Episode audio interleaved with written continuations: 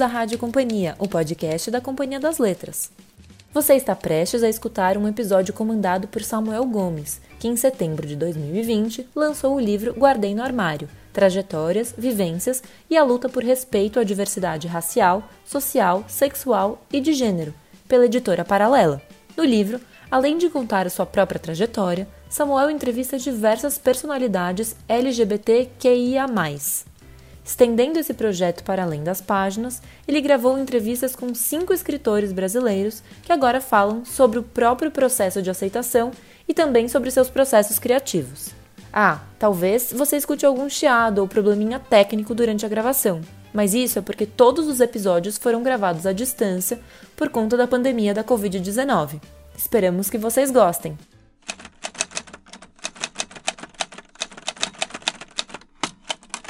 Olá, você está ouvindo o Guardiã Armário Podcast. Eu sou Samuel Gomes, mas pode me chamar de Samuca. Compartilhe em várias redes a minha trajetória enquanto homem negro, gay, periférico e ex-evangélico. Em 2015, criei um canal no YouTube onde também abordo temas como saúde mental, entretenimento, mercado de trabalho, música e entrevistas especialistas.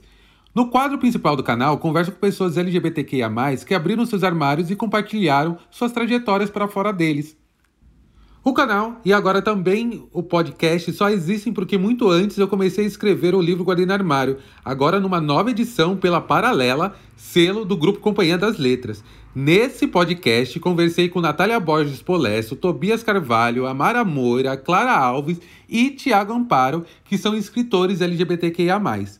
Ouça agora, na Rádio Companhia, esse bate-papo bem gostoso e confira um trecho da conversa em vídeo no canal do YouTube da Companhia das Letras me sigam nas redes sociais.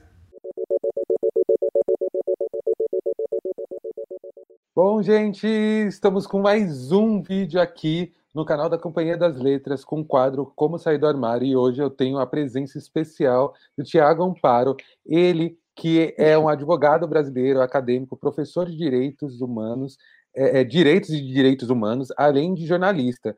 É, o Tiago Amparo ele escreveu também o prefácio do livro Guardiã Armário, e eu fiquei muito honrado de ter ele nesse projeto. É, aqui em casa, a gente admira muito o trabalho dele. Ter ele fazendo parte dessa história é, é surreal, e hoje tê-lo aqui para poder entrevistá-lo e saber sobre a sua trajetória é a realização de um sonho. Então, Tiago, muito, muito, muito obrigado, viu? Não, obrigado. Eu que agradeço. É um prazer enorme estar aqui. Estou super feliz de estar é, conversando com vocês. Eu só não sou jornalista, ah, mas quase de fato talvez eu seja, porque escrevo para a Folha, mas, é, mas eu e, basicamente advogado, professor de direito. Mas é um prazer enorme estar aqui com você. Ah, é, valeu. Bom, Tiago, muito, muito, muito obrigado mais uma vez. E primeiro eu queria entender onde você nasceu, com quem você morou na sua infância, como é que era constituída a sua família. Então, Samuel, é, eu nasci, é, fui registrado em Osasco, mas a minha infância foi ali em Carapicuíba, é, do lado de São Paulo, na Grande São Paulo. Cresci é, em Carapicuíba é, na Coab, no é, conjunto habitacional. Uh, com, eu tenho duas irmãs, uma mais nova, uma mais velha, Nathalie e Juliana, e, meu, e cresci assim, né? Nós, nós três, junto com a minha mãe e meu pai. Uh, depois que eu acho que eu tinha, eu era novo, então não lembro exatamente, mas acho que 5, 6 anos, algo assim. Eu mudei de Carapicuíba para Osasco e na mesma casa que eu morei, assim, dei até é, sair é, depois da faculdade, quando eu saí de casa. Então, basicamente, minha infância inteira foi ali é, crescendo junto com é, minhas duas irmãs e, e meu pai uh, e minha mãe e tendo uma infância é, relativamente, assim, apesar de percalços econômicos, né, de dificuldades econômicas, é, a gente teve ali uma infância é, feliz, memórias de infância interessantes, sei lá, de é, esperar o ano inteiro para ir para pra praia, é, uma colônia de férias, passar um, uma semana, Queruíbe, ali no litoral sul de São Paulo, de frequentar a igreja, eu, como você também, é, e uma das coisas que eu identifiquei no livro, justamente é a questão de ter crescido na igreja. Ah, eu fui batizado como é, na igreja católica quando era pequeno, só que aí depois minha mãe se converteu é, e, e virou evangélica, então aí a gente acabou, é, cresci a minha infância ali, adolescência, indo para a escola dominical no, no domingo, é, para a escola para estudar a Bíblia, cresci indo para quadrangular, a igreja pentecostal, e depois eu fui para é uma igreja neopentecostal para renascer em Cristo, cantava no coral, então eu tive toda essa experiência assim da, da igreja né, crescendo. E memórias afetivas muito boas, inclusive em relação a isso, é, apesar de toda a coisa da sexualidade que a gente vai falar daqui a pouco, mas é, crescendo eu tinha muita uma relação afetiva com a igreja por meio da minha mãe, que minha mãe era muito é, muito religiosa e, e, eu era muito próximo da minha mãe, que faleceu há três anos. Então a gente tinha, é, eu tinha uma relação assim afetiva com a igreja por via materna. Assim. Então eu lembro assim da, de memórias da igreja. Às vezes eu lembrava mais do cachorro quente e que a gente comia na frente da igreja depois da igreja do que efetivamente do culto, porque tinha essa memória afetiva. Então eu acho que era uma coisa legal. E também tinha memória afetiva é, com as, como eu cantava no coral e participava dessas atividades. Tinha muita coisa dos amigos da igreja, né? Então eu tinha um pouco dessa e hoje, por exemplo, a minha irmã é bispa evangélica, né? Então ela é da igreja. Então ela seguiu assim na igreja. Eu depois na adolescência não, mas basicamente a infância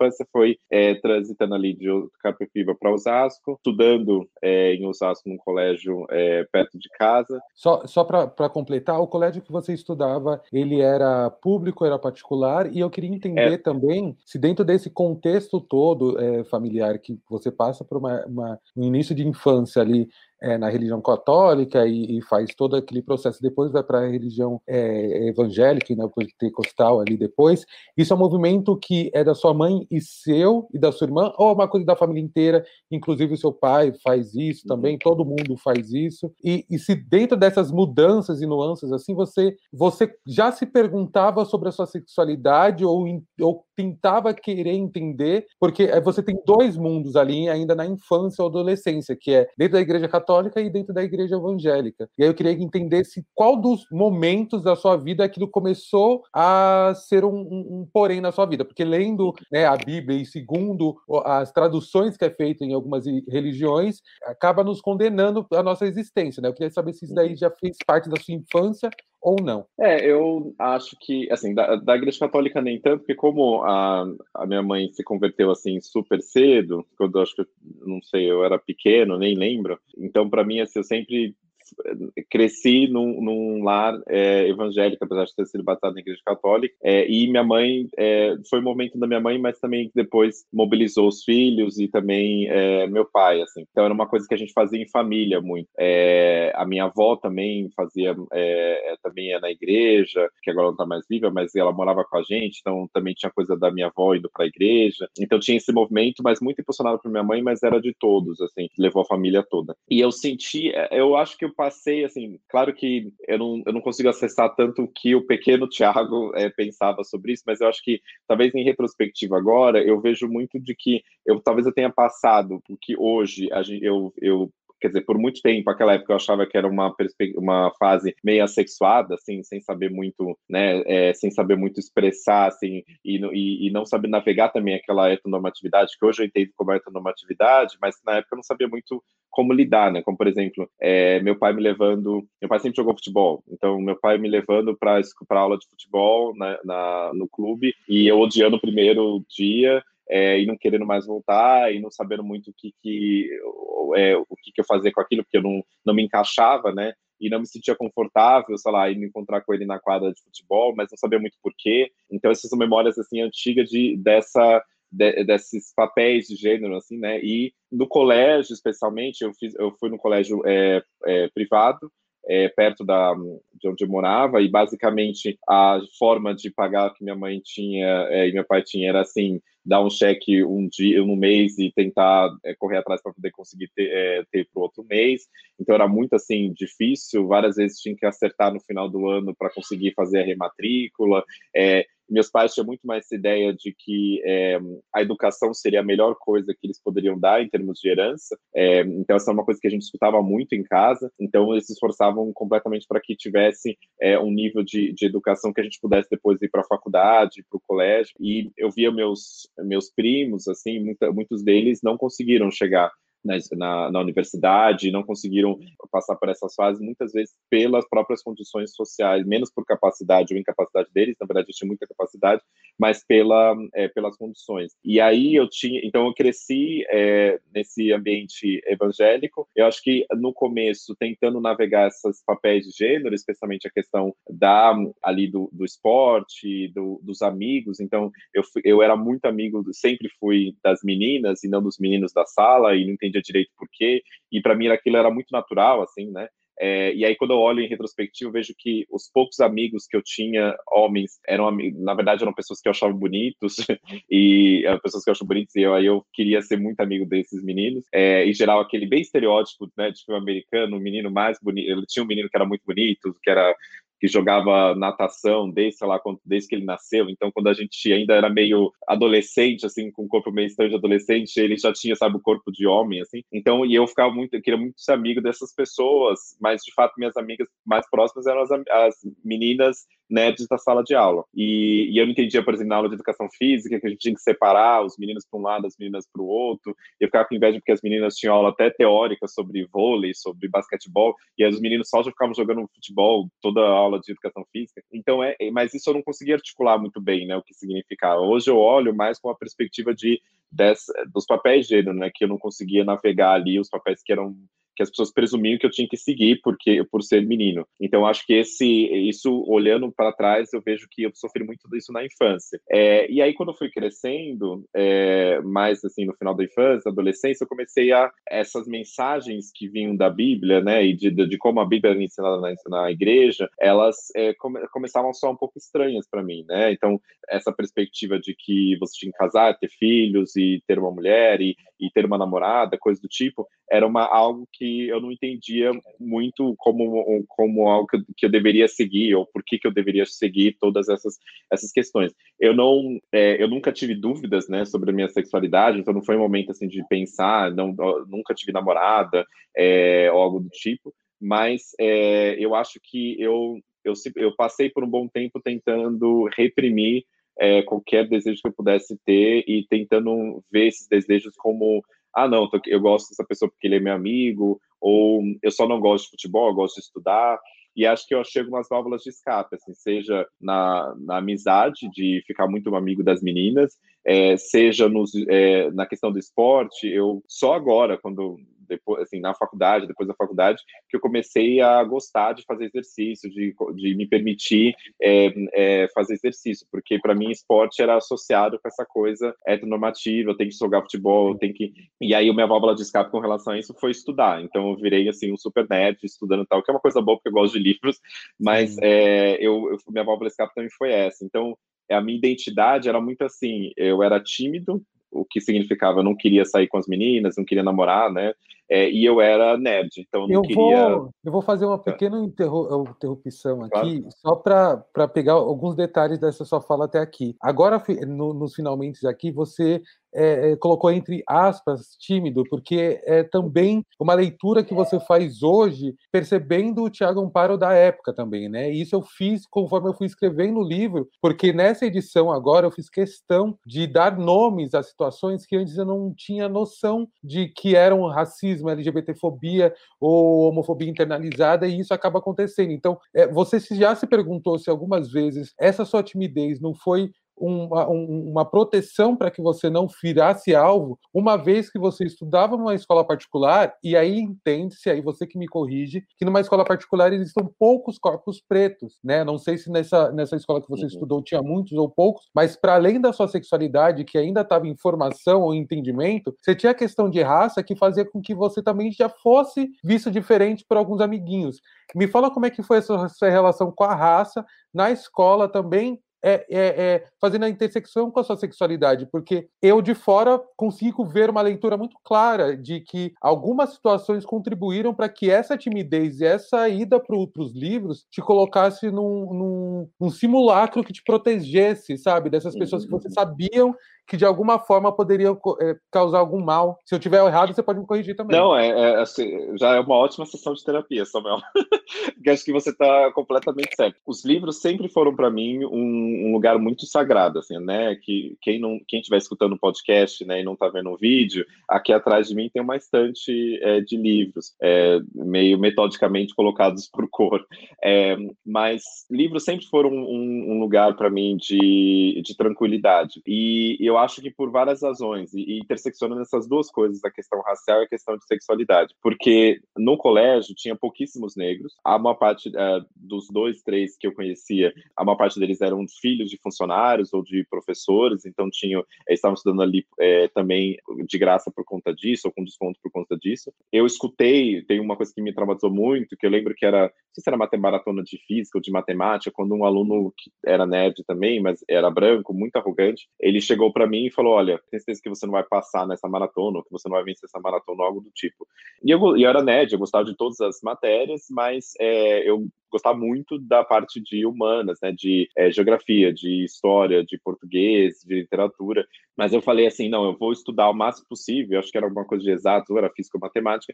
E aí eu passei na maratona para poder dizer o seguinte, que eu consigo fazer. E, ao mesmo tempo, a questão dos estudos me, me fez é, achar um lugar nesse, nesse espaço, porque eu era a pessoa que estudava bastante, eu era a pessoa que tinha amigas é, nerds, porque eu estudava e elas gostavam de estudar, então eram, eu não saía muito à noite, ou né, na adolescência, mas assim, eu não, não, não tinha muitos namorados, não tinha namoradas, por quê? Porque eu era tímido e gostava de estudar. Então, a questão da, de estudar me fez navegar esse espaço e, e, saber navegar esse espaço, né? Então, ter a ambição de tentar ser o melhor aluno, tentar estudar bastante, isso me fez também é, tentar é, ascender naquele, nesses espaços e, e, almejar outras, outras coisas, né? Como é, ir para a faculdade e, e, ser diferente de muitas pessoas que estavam à minha volta que eu conhecia que eram negros e não tinham as mesmas condições e não conseguiam e não estavam conseguindo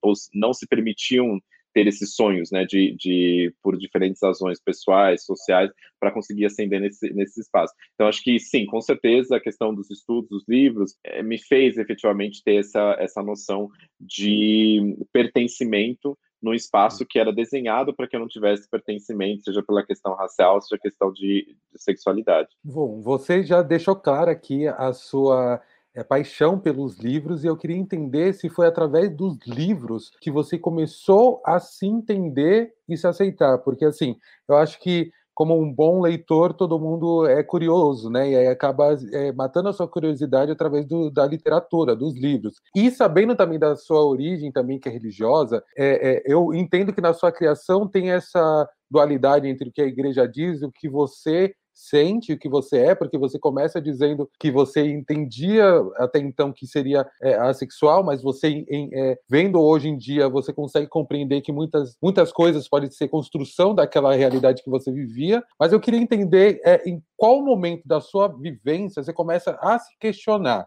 Mesmo que isso não tenha sido um, um, de fato um tabu para você, mas esse questionamento ele te encontra no, momento que você está focando ali nos seus estudos, que você tem toda a, a você tem todo o discernimento de quem você é, porque você ser eh, um dos únicos pretos do seu colégio ele te mostra bem quem você é, né? Pelas coisas que você ouve, pelas situações que você passa, mas também tem o fato de você não se encaixar nem com, é, com as, é, as ideias ou expectativas da igreja em relação a casamento, nem dos seus amiguinhos, talvez da igreja, talvez da sua família mesmo, que, que já talvez emane algum tipo de expectativa ou esperança. Quando que isso começa a virar uma questão? Porque se a igreja era um lugar de afeto, é, para além da fé, mas sim de afeto. Então você é, é, compartilhava o seu amor pela sua mãe por conta da igreja, então indo para a igreja, chegou uma hora que talvez esse mesmo ambiente talvez não fosse acolhedor e inclusivo. Quando que ele começou a não ser e se só foi ele, se foram outros lugares também? Me conta também desse processo. É, eu acho que ah, tudo isso casou muito com o primeiro ano da, da faculdade.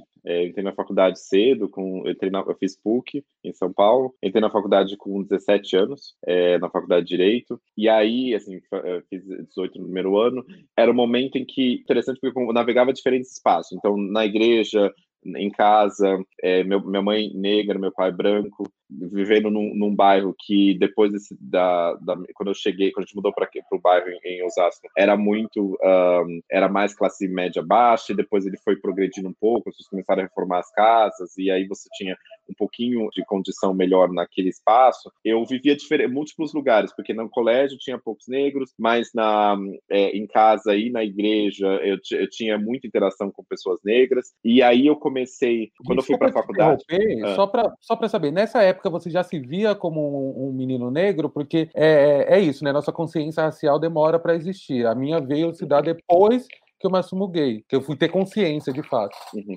Eu acho que eu comecei a ter consciência tanto da sexualidade quanto da questão racial mais na faculdade. E acho que logo no primeiro ano da faculdade. Logo quando eu entrei na faculdade, né, com 17, 18 anos, eu tinha, eu, eu me vi aí no espaço ainda mais branco, e uh, mas eu no espaço onde muita coisa acontecia ao mesmo tempo. É, então, uh, tinha ali o centro acadêmico, que não, eventualmente eu participei um momento, você tinha os debates ali políticos na PUC que aconteciam a todo momento, é, dentro e fora da sala de aula. Eu, aí eu comecei a conhecer, aí eu comecei a ver pessoas gays, assim, mais perto de mim, eu conheci, uh, eu, fiquei, eu continuei com o, para, o padrão de ter amigas mulheres e que me serviam ali de refúgio também, né, para navegar esses diferentes espaços, e também o espaço majoritariamente branco, só que foi no momento em que é, acho que a ausência de pessoas negras ainda maior no contexto da universidade, a discussão combinada com a discussão política acontecia em diferentes frentes, dentro e fora da sala de aula, a,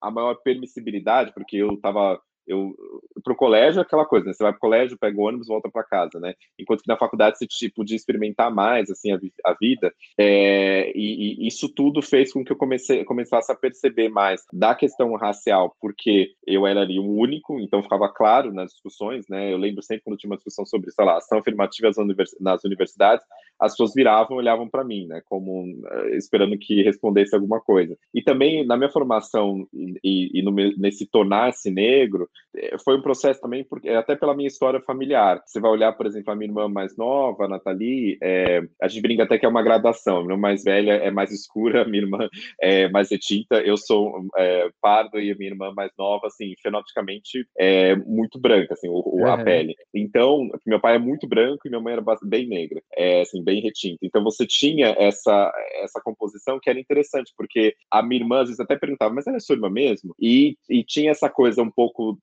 da, de ela ter uma passabilidade como uma pessoa branca é, na sociedade, que aí eu, eu via ela e meu pai, especialmente, sendo tratados de uma determinada forma, e a minha mãe sendo tratada de outra forma, e eu sendo tratado de outra forma, e às vezes nem sabendo muito por que eu estava sendo tratado daquela forma, como algo diferente naquele espaço, e acho que essa, essa sensação de ser diferente nesse espaço que cresceu ainda mais numa, numa universidade elitista, né, como a PUC, é, isso fez com que é, aí que eu percebesse, olha, tem alguma coisa aqui acontecendo. E ao mesmo tempo, Samuel, tinha a, eu não contei, mas a, o meu pai ele é, fez é, faculdade quando novo, né, quando, tava, quando ele era novo, se tornou advogado. A minha mãe era secretária do meu pai no, no, no escritório é, foi assim que eles se conheceram. E minha mãe só veio fazer faculdade muito tempo depois, quando eu já estava na faculdade. Então, eu fui na formatura da minha mãe. E, uh, e eu vi, assim, uma diferença muito grande, porque apesar de meu pai ser nordestino, é, baiano, veio para o Brasil, é, para o Brasil, acho, para São Paulo, é, ato falho, veio para São Paulo é, novo, é, e depois que o pai dele faleceu, então ele tinha que cuidar dele, da mãe dele, é, muito novo. Ele conseguiu fazer a faculdade cedo, então, você via ali que tinha a questão da origem, a questão do preconceito contra nordestinos, uh, mas também tinha a questão de ser uma pessoa branca, ele tinha acesso e passava por, pelos espaços de uma forma mais é, fácil do que as, as, dificuldades que minha mãe tinha. Então, uhum. o fato de eu ver a minha mãe estudando muito tarde, até noite, até tarde da noite, se esforçando para poder conseguir é, se tornar advogado enquanto eu estava na faculdade, é, isso me, me deu muita clareza sobre as diferenças, é, especialmente na questão da educação, do acesso ao mercado de trabalho entre pessoas brancas e pessoas negras, porque eu vi isso dentro da sala de aula, é, dentro da, de casa, né? E dentro da sala de aula por causa da questão é, de ser um, um único, um dos poucos negros, quanto da, da, de casa eu chegar em casa e minha mãe tá ali estudando até tarde para poder para poder depois se tornar advogada. E quando se tornou, é, ela me contando várias coisas, né? Como no escritório, embora esteja o nome dela, estava o nome dela e do meu pai é, no, na placa do escritório, as pessoas chegavam e pensavam que ela era é, uma funcionária, uma secretária, e meu pai era advogado, e às vezes ela respondia como advogada, a pessoa falou, não, vou esperar o advogado chegar. Então tinha essa coisa, ou minha mãe atendendo, né? Como a gente morava em casa, não em prédio, então uhum. sempre aparecia alguém vendendo alguma coisa, né? E aí tocava na campainha e falava assim, a dona da casa está, né? E minha mãe sempre contava essas histórias. E aí eu não entendia direito, né? No começo não entendia direito por quê, porque eu ainda estava tentando assimilar essas, essa, é, essas questões é, dentro de casa. E mas eu acho que quando mais eu fui ocupando espaços majoritariamente brancos e elitistas, porque assim, o colégio era particular em Osasco, mas mesmo assim era um colégio particular, não era um colégio super de elite, muito caro. É, ele, era, ele era pago, mas não era tão caro quanto outros é, uhum. possíveis de elite em São Paulo. Então, ainda tinha mais negros, tinham pessoas de classe média. É, quando eu fui para a PUC, aí sim que eu vi que tinha uma discrepância muito grande. Eu olhava meus amigos da sala de aula, pessoas que viajavam o mundo, eu nunca tinha viajado para nenhum lugar, é, não falava inglês, e, e tudo isso é, me fez perceber assim, olha, acho que aqui estou num lugar diferente e porque esse lugar diferente tem referenciais tão diferentes dos meus. É, e aí eu olhava para cá. Cobrava? Você se cobrava? Você se comparava com seus amigos, com seus colegas? Porque até a gente entender de fato que a estrutura racista dessa nossa sociedade faz com que a gente não tenha vários acessos que poderiam ser facilitadores do nosso ensino, seriam é, coisas que iriam nos catapultar para frente, né? Catapultar para frente, para outros horizontes, e a gente acaba não tendo, mas a gente tem contatos que aconteceu isso comigo na faculdade. E até pouco tempo atrás, dentro do mercado Catu, de olhar para o lado e ver é, pessoas que atuam no mesmo é, segmento que eu, mas não fazer o, re, o, recor o recorte de, de, vivências, né? Que o acesso para a gente, apesar de alguns, apesar de uns ter mais acessos do que outros, a gente ainda não tem privilégios. Não é sobre ter privilégios, mas o pouco acesso que a gente tem a mais do que outros irmãos ou irmãs, ainda assim não faz com que a gente esteja de igual para igual. E aí você está ali na faculdade sendo um dos únicos negros. E o que eu estou entendendo é que, mesmo dentro dessa estrutura, você se coloca também nesse lugar de eu tenho que provar o meu valor aqui como homem negro, entendendo que eu estou passando por, uma, por um momento de entendimento da minha sexualidade também. Então eu sou, além de. Eh, se antes eu pensava que eu era negro, eu sou uma bicha preta, né? Eu não sou apenas preta, eu sou bicha preta. E aí, e quando que isso se torna é, real e, e, e, que você fale? Eu, eu, não, eu não consegui compreender até agora se até a faculdade você não teve nenhum tipo de relacionamento com nenhum cara, ou se você já teve e não contou para alguém. Queria saber se isso foi algum segredo para alguém. Você contou para alguém em primeiro lugar, porque até agora é muito um viver só do Tiago Amparo, né? Que ele tem as amigas, mas eu, eu entendi que essas amigas ainda não compreendiam a sexualidade dele, que não entendia é, também a questão racial. É, é, com certeza não. Até esse momento eu fui. Eu, eu fui ter o primeiro beijo, Samuel, assim. É, acho que eu beijei uma menina por. Acho que por tédio, assim, que eu falei assim, eu vou, eu fazer alguma coisa, tinha essa oportunidade, mas não era ficou claramente, ficou muito claro, tanto para mim quanto para ela, de que não era uma coisa que agradava é, a nenhum dos dois, mas eu acho que. É, e aí foi. Eu só tive realmente assim, o primeiro beijo e tal, quando eu acho que devia ter, sei lá, 19 anos, 20 anos com um cara. É, isso depois, já no segundo, terceiro ano da faculdade. Quando essa experiência, eu... essa experiência de alguma forma te marcou, porque assim, querendo ou não, não é romantizando esse momento, mas a uhum. gente acaba sendo ensinado pela Disney, né? Príncipe encantado, primeiro beijo. Só que pra gente que tem uma criação religiosa um pouco mais rígida, que a gente tem essas questões de talvez não entender a nossa sexualidade, acho que para você chegar ao ponto de beijar um cara, você já tinha já conversado com você mesmo, tinha entendido, você estava embalada, você conseguiu através de aplicativo, qual que foi o recurso que você utilizou para ficar seguro, para falar assim, não, dessa vez eu vou conseguir ali e vou ficar com, uhum. com o rapaz? É, eu sou meio velho, né, tenho 35, então não tinha aplicativo naquela época. Estamos na mesma a... época, viu, amigo? Estamos é, ali. Então, tá vendo? O, eu fui na, como quase 99,9% das experiências de gays paulistanas, foi na louca, é, no, na balada em São Paulo, num dia que. E era isso, né? Quando eu falei pra minha mãe assim, não, eu, eu, tô, eu não falava assim, né, que eu tô indo, eu tava indo pra festa, eu também não era muito de festa, então, é, mas eu, aquela coisa, dá um Google e procura, e, e foi quando eu, com esse grupo de amigas, que até hoje a gente tem é muito próximo da faculdade, a gente chama de G4, assim, são quatro amigos mais próximos, a gente se encontra é, com frequência, é, são eu e três meninas, que a, com elas eu comecei a me abrir mais, e aí eu comecei a contar, olha, seria legal se a gente fosse numa... E elas já perceberam, né, que eu era gay, então ela... É, e eu perguntando, ah, se a gente poderia ir numa festa, numa balada, é, e eu lembro que a primeira balada gay que eu fui com elas é, foi na The Week, em São Paulo, para quem não conhece, é uma balada muito, assim, é, peculiar. É, porque ela...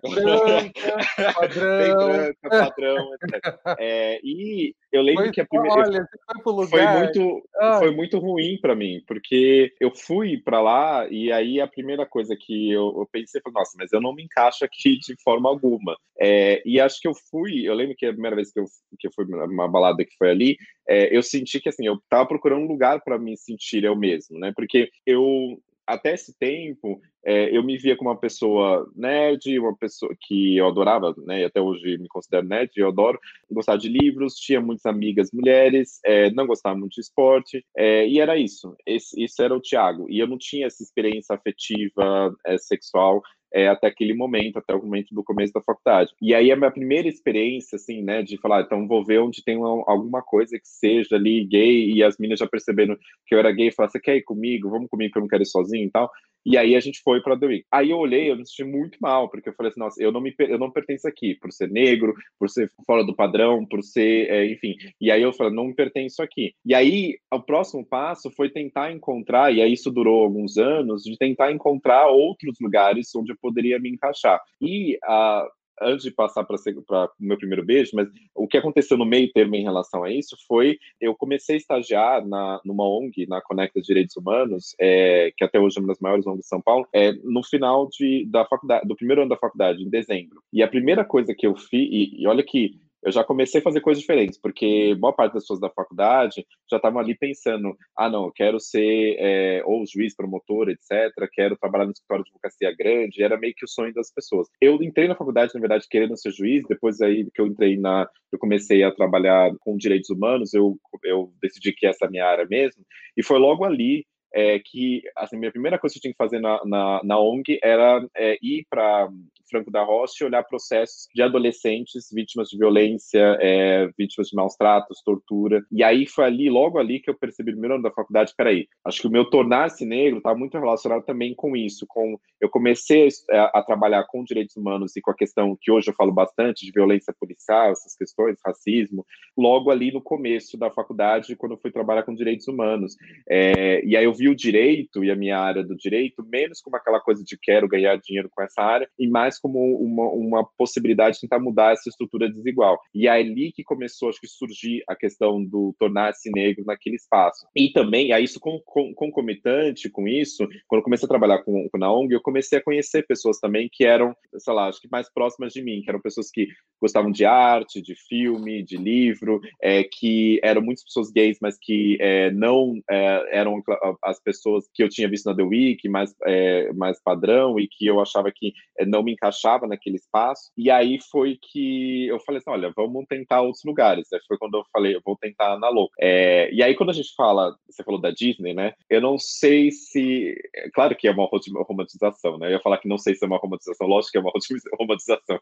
Mas é, quando eu olho para trás, é, eu vejo assim: a, meu primeiro beijo é, na louca foi é, com o menino X, eu não lembro o nome dele, foi e também foi só um beijo, que eu literalmente sinto assim, aí eu vou ser brega, Samuel, mas eu sinto é, como se eu tivesse assim, saído, ficar suspenso no ar, sabe? Assim, porque eu já tinha beijado uma ou duas meninas e eu realmente não sentido nada. Era como se, sei lá, é, tivesse beijado a porta, nada, né? Eu não sentia nada, não tinha nada tinha me, me Ai, movido. como eu tô me identificando, e, eu é... falo no livro também, meu Deus. E, e é, pois justamente, quando eu li, e, é, e aí quando eu te beijei o menino, eu falei, nossa, sabe quando você tem, assim, 100% né, de certeza de que é isso. É, então, por isso que eu não, eu não tinha. Eu não, não, é que eu tivesse dúvidas antes, por isso que eu achei que a minha fase é um pouco mais até quase assexuada, assim, porque eu, eu não tinha uma, uma perspectiva sobre. É, é, eu não me via ali, né, desenvolvendo uma relação sexual né, e mesmo afetiva. Agora, no caso, quando eu beijei a primeira vez, eu falei, não, realmente é isso, né? É, é, é isso que se deve sentir quando se beija uma pessoa. E aquela coisa, momento básico, a pista parando, eu suspenso no ar, essa preguiça toda que que faz, acho, que faz a nossa felicidade.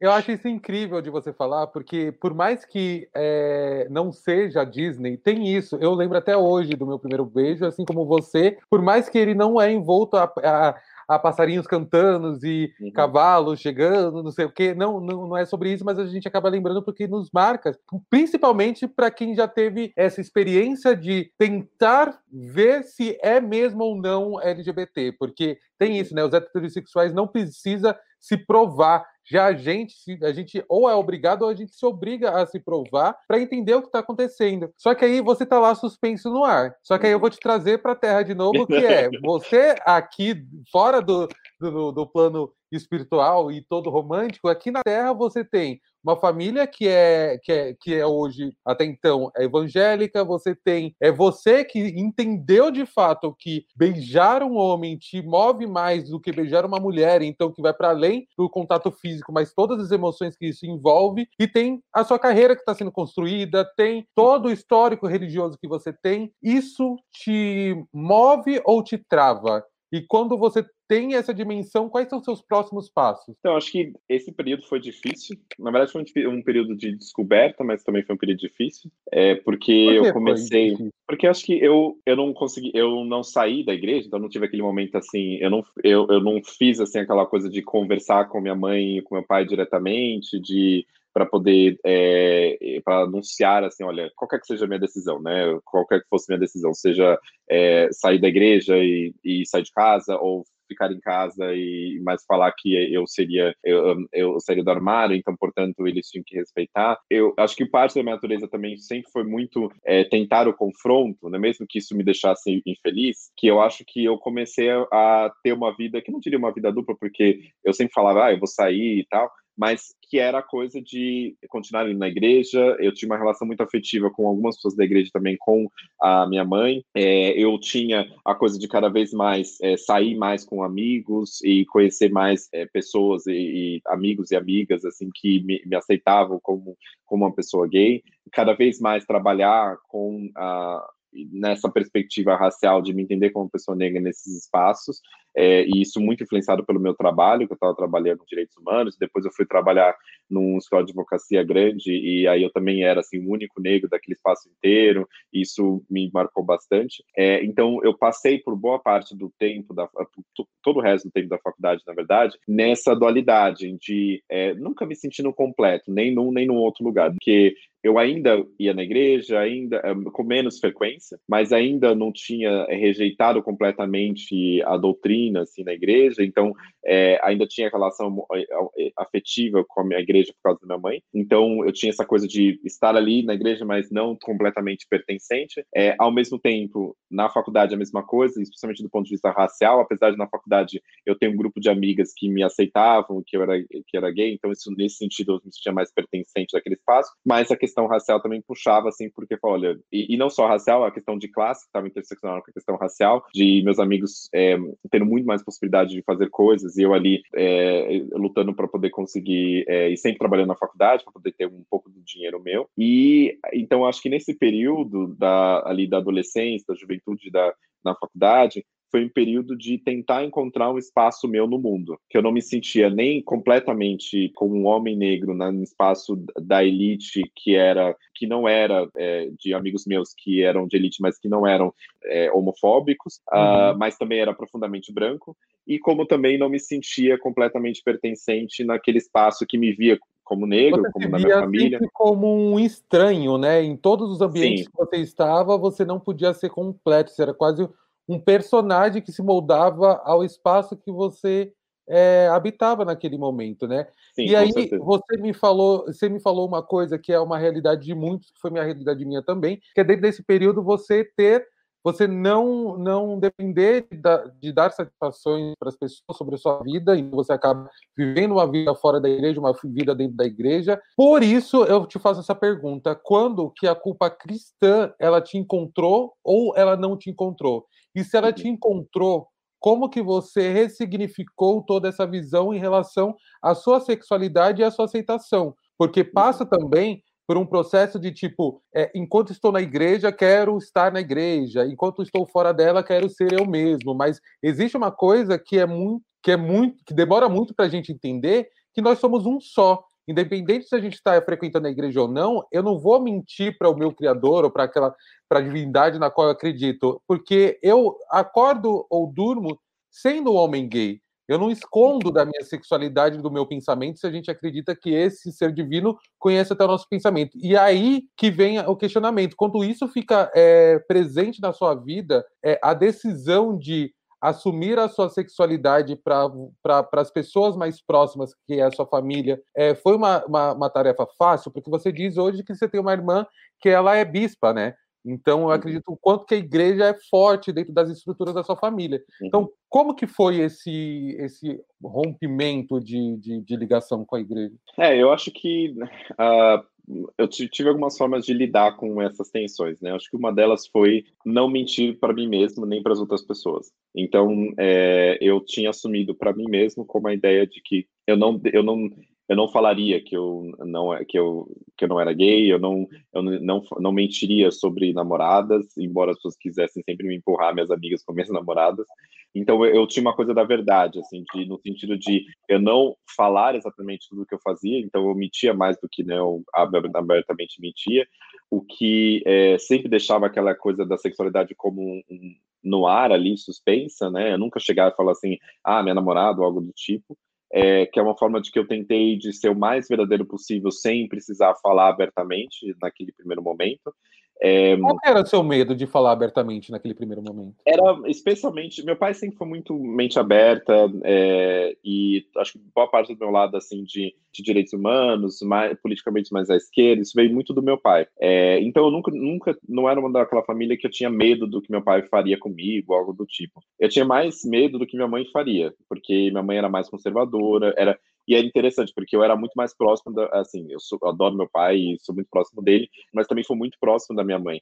Então, é, é, eu era muito próximo, mas ao mesmo tempo ela ela mais conservadora e mais religiosa, né, entre os dois. É, então, o meu receio era assim de não ser, né, ser aceito completamente na, em casa e não é, e não ali ter, ser completamente quem eu era dentro de casa. É, eu, eu, na verdade, Samuel, é, a minha mãe faleceu há três anos. Eu nunca falei abertamente as frases mãe, eu sou gay. Nunca. É, e da ela falecer também. É, e eu só vi, eu só fui falar pro meu pai, apesar de já ter ficado muito óbvio, porque depois eu fui, né, fui morar com, com o Leonardo, e enfim, então, tô aqui. É, e aí foi quando foi apresentar o Léo pro meu pai, assim. Então foi uma coisa assim de já do, dar duas notícias uma vez só, né? Pai, como você deve saber, eu sou gay, além disso, você é meu namorado.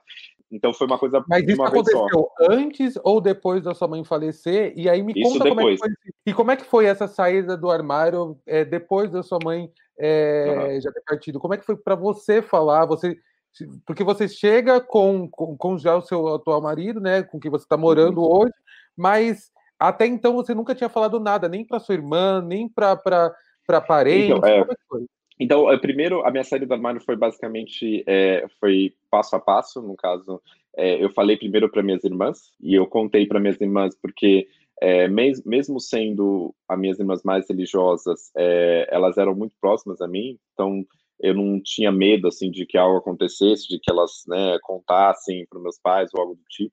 Eu contei primeiro, primeiro para minhas irmãs, é, e depois é, eu fiquei com receio de contar para minha mãe, porque eu tinha muito medo da reação dela. A gente vivia um pouco certo pacto assim de silêncio, porque, enfim, ela sabia, né, que ela já presumia, né, de que eu tinha muitos amigos gays, que eu saía, então não era muito, né, uma novidade. É, mas eu também não falava abertamente. E eu tive sorte também de que, é, ao menos, não era algo que era constantemente jogado na minha cara, assim, no sentido de constantemente sendo é, colo colocado como algo tensionado. E eu tinha sempre, ah, então eu tinha uma perspectiva de não vou contar, porque para minha mãe, porque eu tinha é, é, medo da reação dela, é, e também eu, meu pai já, eu já presumi que ele já sabia e que dele não tinha tanta preocupação. Né? Então, para mim, assim, por um bom tempo, o arranjo não contar para minha mãe nem para meu pai, é, mas contar para minhas irmãs e eventualmente elas saberem né, que eu namoro e tudo isso, isso funcionou por um tempo. Até porque eu morei fora durante cinco anos. Eu morei na Europa por cinco anos, é, fazendo mestrado doutorado.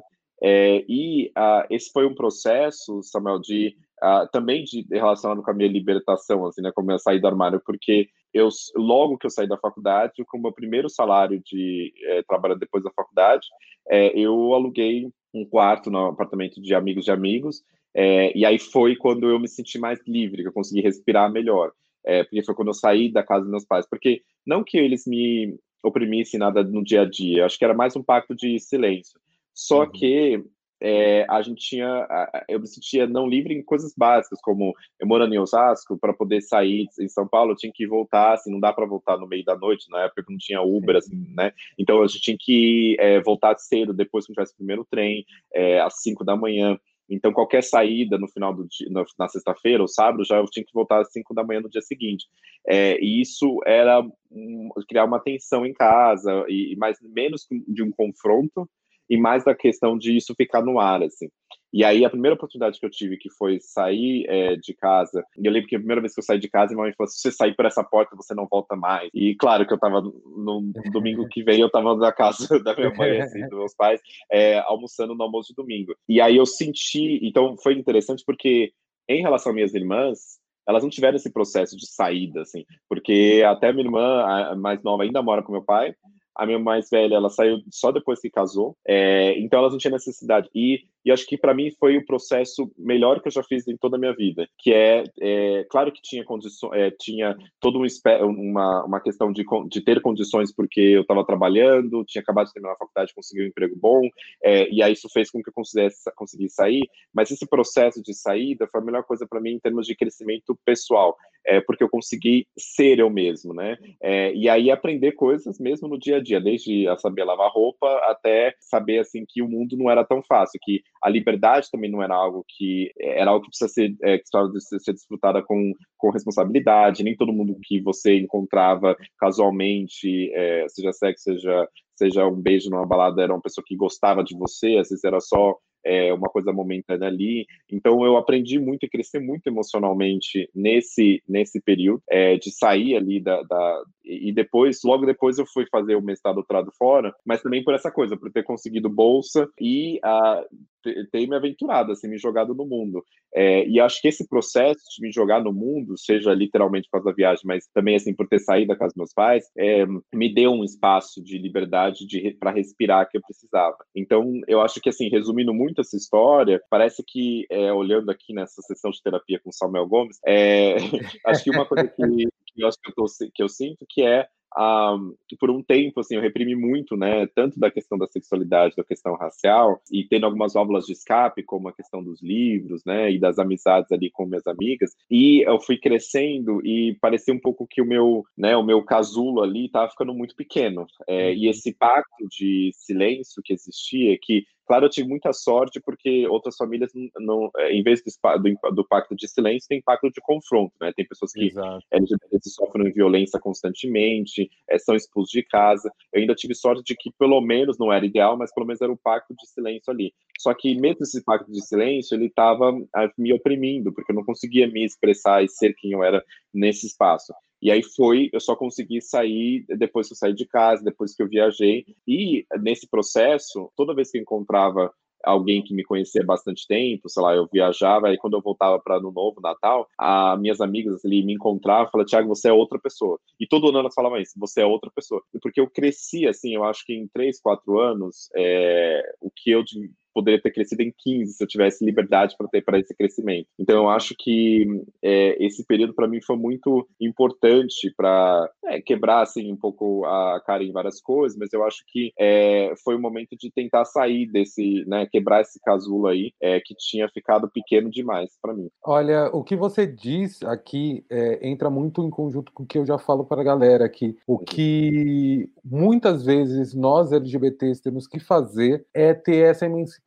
financeira, é garantir o um mínimo para que você possa é, sobreviver e existir. Seja pagando um aluguelzinho barato, seja um quarto, seja você tendo as suas coisas, ou você pagando as suas contas, mesmo dividindo a casa com seus pais, ajudando com alguma coisa, não sei. Mas tenta estruturar é, a sua vida para que você não dependa financeiramente dos seus pais, é, se for possível, porque a gente consegue enxergar que dentro da vivência do, do Tiago, isso foi muito importante, porque a saída de casa foi impulsionador, né, para que você pudesse entender e ter as suas liberdades para você poder ficar seguro, até para que quando você chegasse para o seu pai e apresentasse o seu namorado, isso não fosse uma grande questão, porque você já entendia que não seria uma grande questão, né? E o que, que o Tiago de hoje falaria para vários outros Tiagos Amparos que têm a uhum. mesma vivência hoje que você está vendo aqui, né? Que, que ainda está dentro do armário e que possivelmente ficará dentro do armário até conseguir ter essa liberdade financeira, porque também passa por isso. Você não é obrigado a sair do armário para os seus pais se você entende que não é o momento certo, que não é o ambiente. Você tem os seus amigos, que são a família que você escolhe é, você não é obrigado a sair do armário. A gente fala aqui sobre as experiências de sair do armário porque é como o Tiago mesmo fala, né? É libertador. O fato de você beijar e se sentir nas alturas, voando, o fato de você ter a sua liberdade dentro da sua própria casa para você poder evoluir, amadurecer, levou o Tiago onde que ele está hoje. Então, eu gostaria que você desse algum conselho. Eu acho que nós, todos nós, somos permeados por várias, é, várias vulnerabilidades e várias opressões seja pela questão de raça, de classe, do lugar onde estamos, da, da família que pode apoiar ou não pode apoiar, uh, da religião é, que pode ser libertadora ou não. Mas eu acho que é, essas opressões, esses armários, não nos definem. E acho que se eu pudesse falar algo para o Tiago lá atrás, é entender que dentro dessas diferentes é, estruturas, desses casulos que nos aprisionam, esses casulos não te definem e é importante tentar encontrar formas de você tentar compreender, né, o que eu coloquei na, no, ali na, na, capa do seu livro, na contracapa do livro, dessa, citando o, o Walt Whitman, essa ideia de é, multidões. Nós somos multidões dentro da gente, né? Eu posso ser a pessoa que é, coisas bobas, como que hoje parecem bobas, mas na verdade não eram à época, como, ah, hoje eu gosto de esporte, mas muito tempo eu não me dei a oportunidade de gostar de esporte porque eu achava, ah, eu não sou,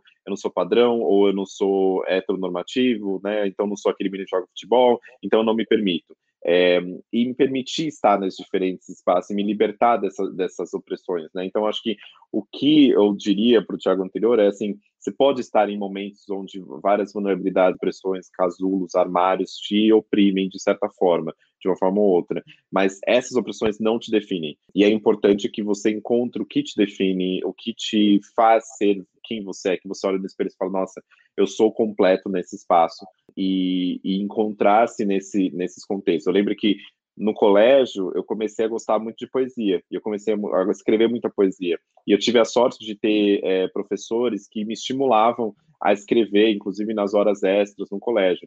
E uma professora minha que até hoje eu lembro dela, é, que era negra, a, a, Sandra, que é uma professora de literatura, ela me passava textos e, e para ler e também literatura, é, redação para poder escrever, estimulava que eu escrevesse poemas. É, talvez se eu não tivesse essa pessoa para mim, mesmo no, preso no meu casulo naquela época no colégio, que eu pudesse encontrar formas de me expressar, talvez eu não fosse uma pessoa que gosta de escrever hoje, né? É, então, acho que tem esse processo de você encontrar formas de tentar perceber que esses armários, esses casulos não te definem, encontrar formas de tentar é, se libertar deles, mesmo que a gente saiba que constantemente nós somos né, permeados por essas, é, essas opressões e que muitas vezes não consegue se libertar completamente, é, encontrar formas de conseguir é, ser quem você é, é mesmo com, diante dessas opressões. E uh, só para finalizar uma coisa relacionada à religião, por exemplo, ao mesmo tempo que eu comecei a ler mais, eu comecei a ler mais sobre o movimento de direitos civis, sobre como a religião era importante para é, para a teologia negra, para é, como a religião, é, como o movimento gospel está muito relacionado com as igrejas gospel, nos Estados Unidos, especialmente está muito relacionado com é, luta por direitos humanos, por direitos civis.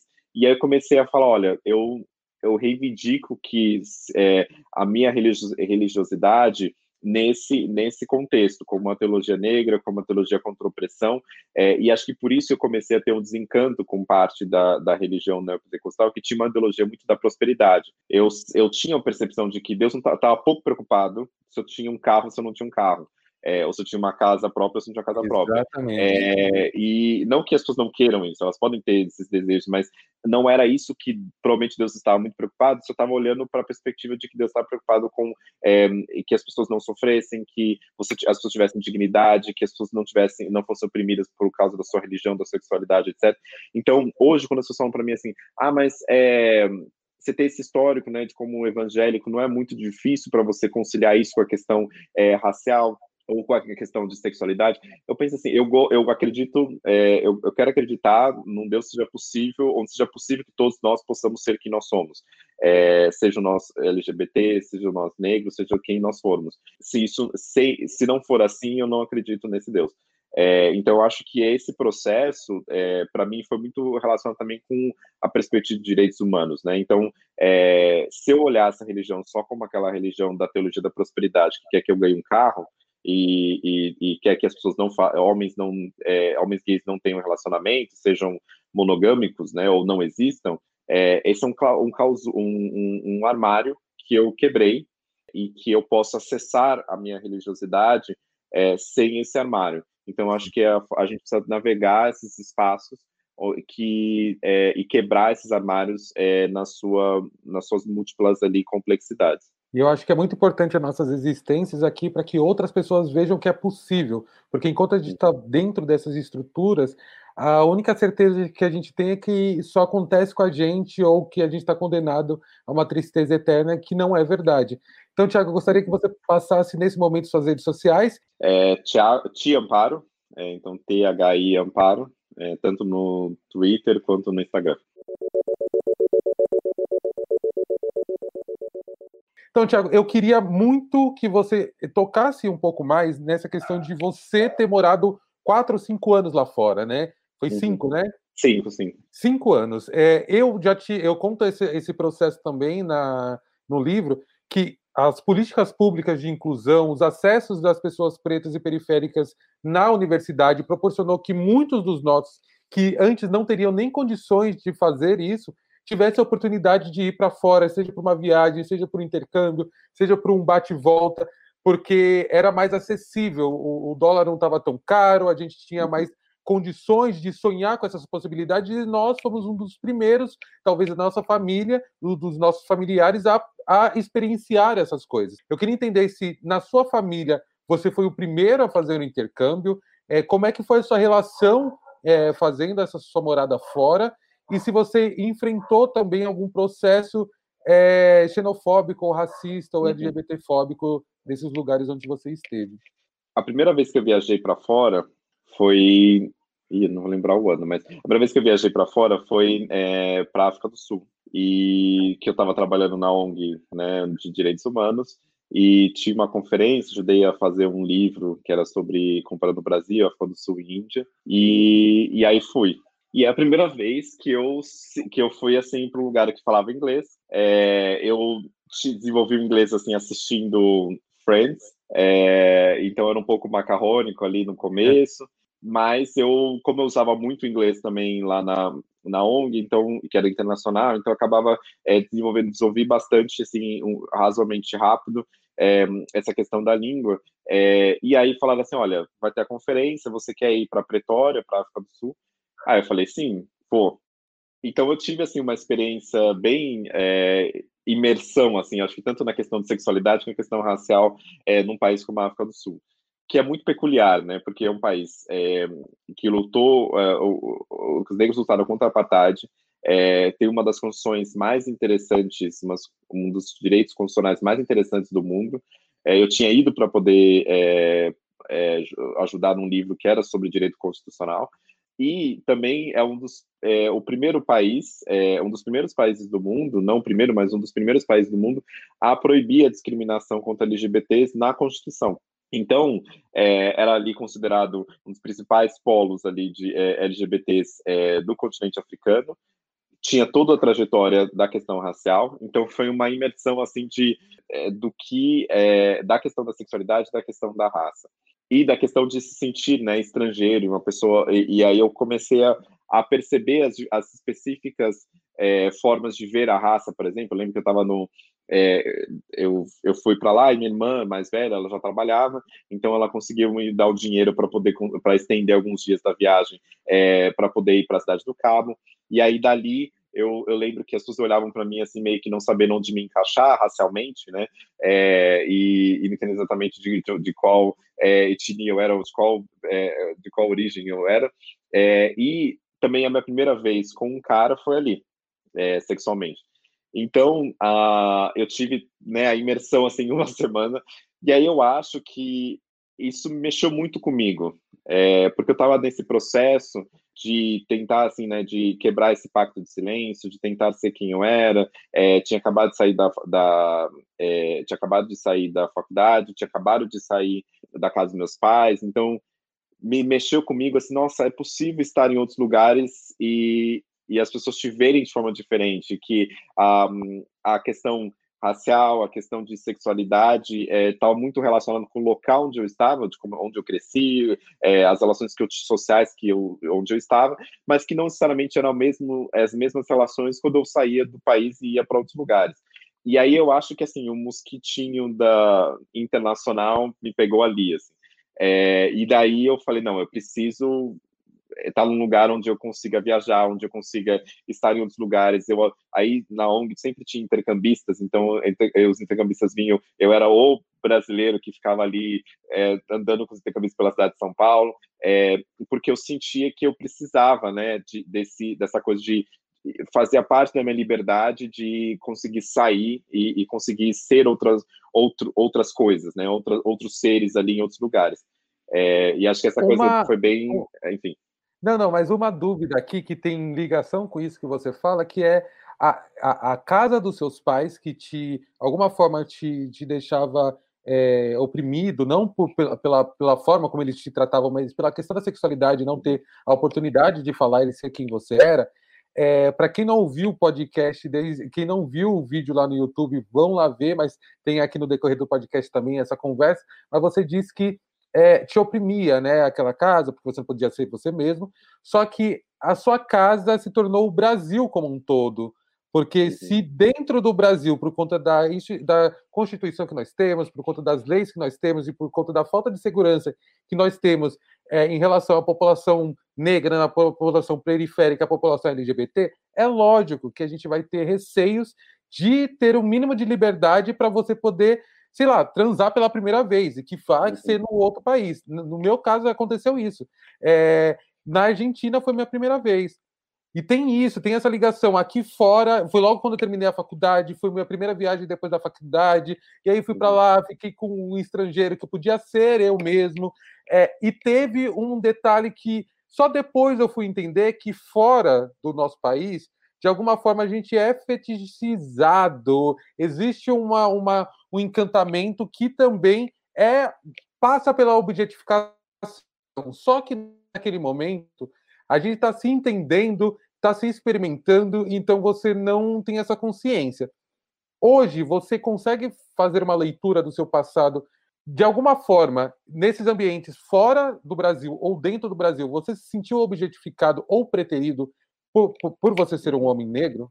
É, com certeza. Eu acho que é, aconteceu muito da questão de objetificação, é, especialmente depois dessa experiência na África do Sul e, e é, que foi rápido, mas depois eu, por causa do trabalho na ONG, eu ia, viajava constantemente é, e depois eu fui fazer o, o mestrado em Budapeste, na, na Hungria, é, que é um que é uma cidade maravilhosa, assim, que eu amo de paixão, que foi minha casa por muito tempo e porque eu fiz mestrado, depois eu fui. Aí passei um ano aqui no Brasil, depois eu voltei de novo para fazer doutorado, então ao todo uns cinco anos.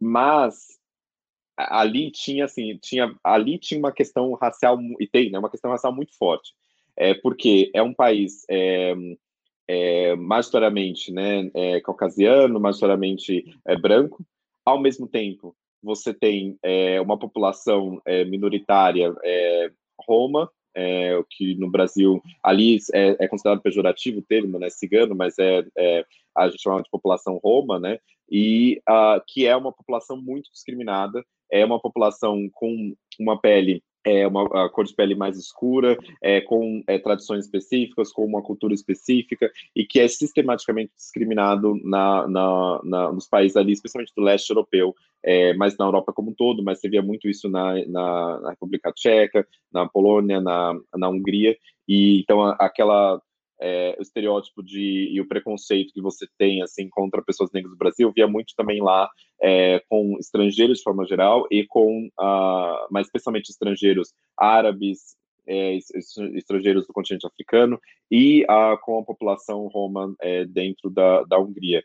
E a minha por ser uma pessoa brasileiro é, pardo em, estando naquele naquele naquele espaço era muito interessante porque existia gradações diferentes de como as pessoas me tratavam.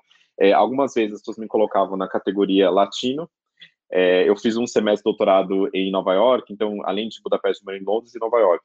E tanto em Londres quanto em Nova York tinha a, a, a questão de me colocarem na caixinha latino, né? É, e, a, nessa caixinha associando, associando, negro e latino, eu era muito objetificado, né? Eu lembro de uma vez numa festa de um, de um cara é, mais velho, inglês, chegou para mim em Budapeste e falou assim: e me tratando quase como uma pessoa meio burra, né, de é, e me hipersexualizando, e aí eu disse assim, e aí ele perguntando o que, que eu fazia, eu falei, ah, eu sou advogado, tô fazendo doutorado aqui, aí ele falou assim, nossa, então não é, é um pouco, é mais inteligente do que eu achei que fosse, ou algo do tipo, então você tinha aquele choque, né, da, da, da coisa da de que as pessoas te colocavam numa caixinha, né, de que era, era só uma pessoa para, né, é, para o, o, fetiche, para o sexo, e não uma pessoa completa, com seus, com seus desejos, com sua intelectualidade, etc.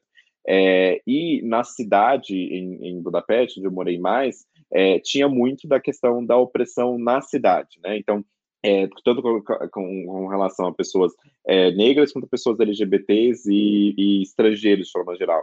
Então, é, eu tinha assim de desde coisas pequenas, como eu ia no supermercado, é, eu falava pouquíssimo húngaro, assim, era, era, quase nada, era só palavra de sim, por favor, tal. E eu lembro que no, no lá na, na, no caixa do supermercado, é, a mulher se, se irritava, jogava a, a sacola, assim, do jeito que já sabia que eu não, eu não era dali, porque eu era claramente não dali, né? Porque eles eram é, muito assim parecidos, né? Então você via que você olhava para mim, não tinha como eu passar por uma pessoa húngara, porque era muito claramente uma pessoa que não era dali. E aí, como, quando vocês olhavam para mim, elas me tentavam me encaixar. É, ou se eu estava com um amigo meu que era indiano, é, é, eles achavam que eu e ele éramos da população roma, é, e depois eles viam eu falando inglês, então eles tentavam me encaixar, não, deve ser americano, deve ser de um outro lugar, então era sempre uma não pertencimento nessas categorias. E aí eu acho que nesse contexto o que me salvou assim do que me deixou me sentir em casa foi a perspectiva é, de ser, é, foi foi a questão de ser LGBT porque como é, a Hungria é um espaço muito é, homofóbico muito homofóbico transfóbico as pessoas LGBTs, elas eram muitos LGBTs, porque como a capital do país, né, eh, concentrava ali, como qualquer cidade grande, muitas pessoas LGBTs, é, o que aconteceu foi que as pessoas tinham, era uma, se formava uma comunidade grande. Eu vivi muito nessa comunidade que era mais multicultural, é, tinha gente tudo que era lugar, e tinha muitos húngaros também, é, gays, é, também tinha muita coisa da nova da direita, extrema direita húngara de ser antissemita. Então, boa parte dos meus amigos, eu sempre brincava falava assim que só tinha amigos judeus e gays. E porque num país assim profundamente homofóbico, é, com uma direita antissemita e com uma história é, muito profundamente marcada pela questão do, do Holocausto, foi é, para Auschwitz, por exemplo, né, o campo de concentração na Polônia, é, se não me engano, a Hungria foi o, país, o segundo país né, de, que mais mandou pessoas para Auschwitz. Então você tem essa é, todo esse caldeirão ali que ajudou que pelo menos eu me tornar, me encontrasse meu nicho naquele espaço. Mas era um nicho profundamente branco, porque é, tinha os estrangeiros, que eram é, a grande maioria de pessoas brancas, é, você tinha os húngaros também brancos, e os, as pessoas negras da faculdade, que eram. A faculdade era muito internacional, então tinha muita gente.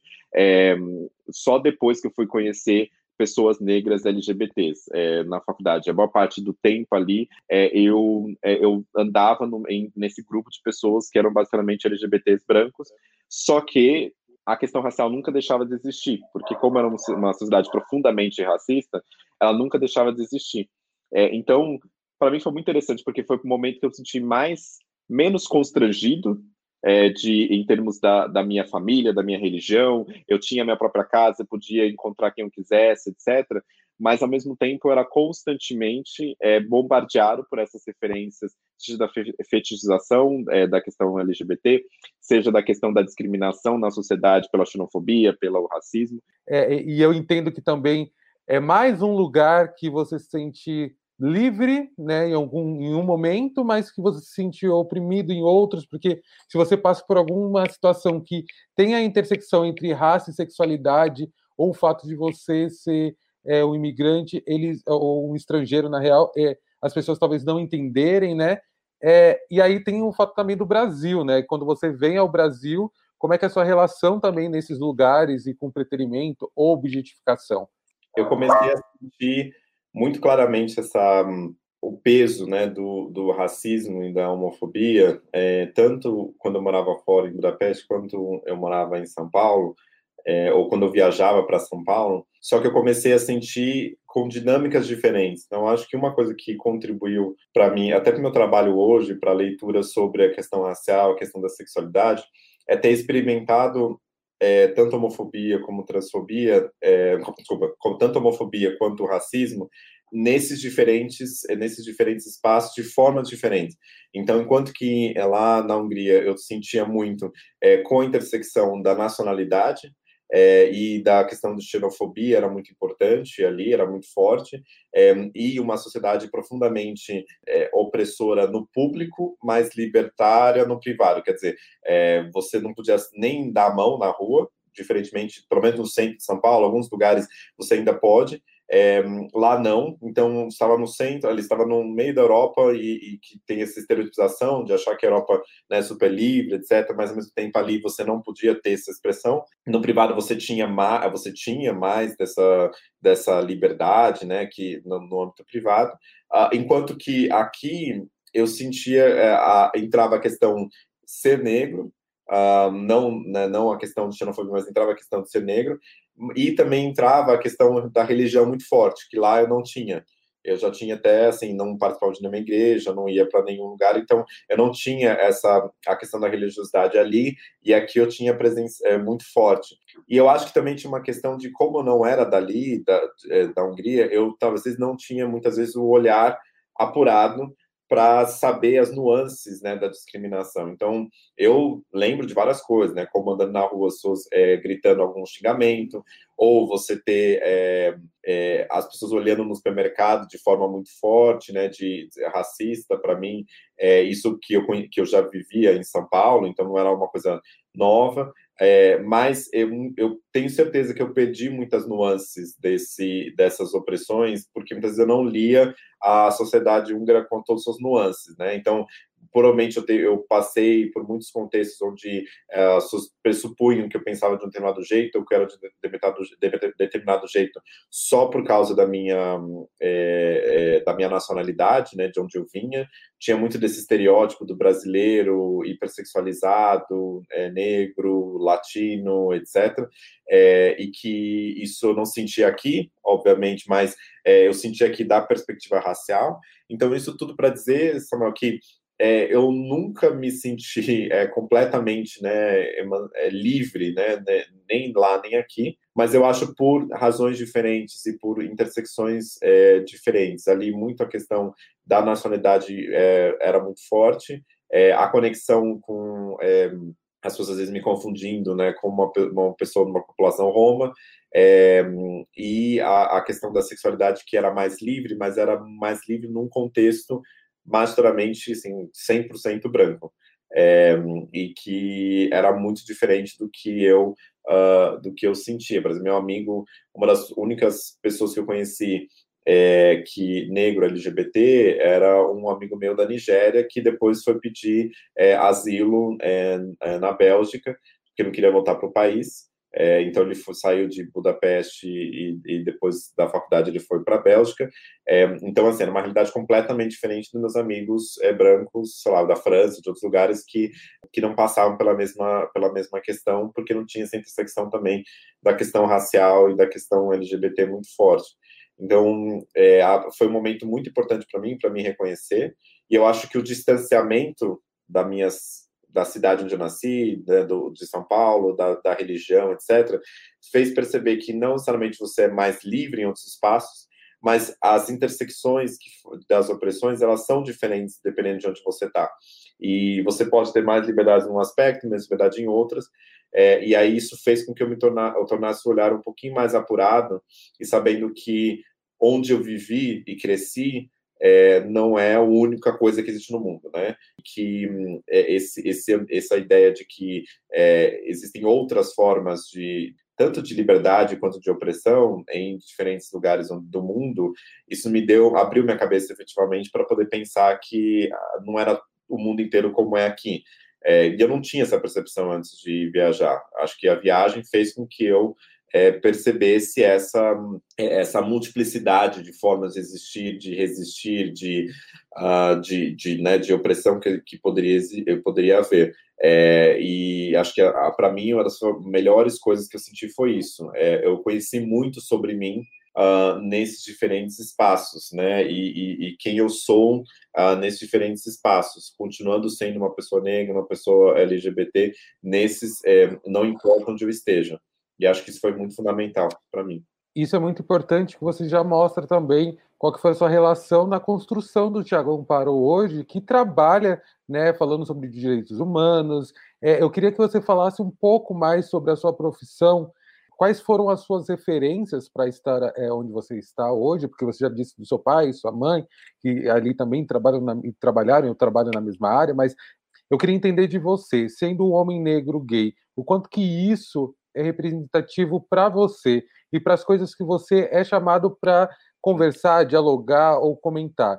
É, você tinha dimensão que isso fosse acontecer? Porque pela, pela nossa conversa inteira, eu acho que para o menino que começou ali cantando na igreja, fazendo é, a catequese ali, é, tendo a vida é, muito bem obrigado ali com seus pais e tal, eu acho que se tornar hoje quem você é, que é uma referência no movimento negro, LGBT, que fala sobre questões de raça, sexualidade, que luta por direitos humanos, vai completamente contrário com aquela imagem de menino tímido que você tinha na época. Talvez é, esse menino tímido, como a gente já conversou, ele só existiu com medo de aparecer o Tiago Amparo de fato e ele ser reprimido. E talvez o Tiago Amparo sempre foi essa potência que é hoje, mas não não pôde expressá-la antes. Então, hoje você está vivendo é, algo que é muito mais exposto. Então, eu queria que você falasse sobre esses, essas, essas suas áreas de atuação e como que ela tem ligação com a sua família, né? Porque se antes você vivia é, a sua vida como, como entende, sem dar algumas satisfações, hoje a sua,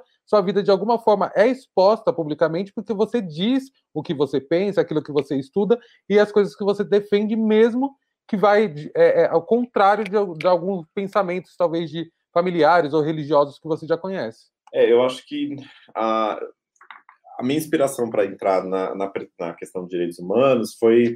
Acho que a minha principal inspiração foi meus professores, é, especialmente um professor que hoje é, inclusive, é diretor da GV, o é, Oscar Vilhena, que foi uh, que era advogado de direitos humanos, logo ali no, no primeiro ano da faculdade, me dando aula sobre é, teoria do Estado, sobre depois direito constitucional.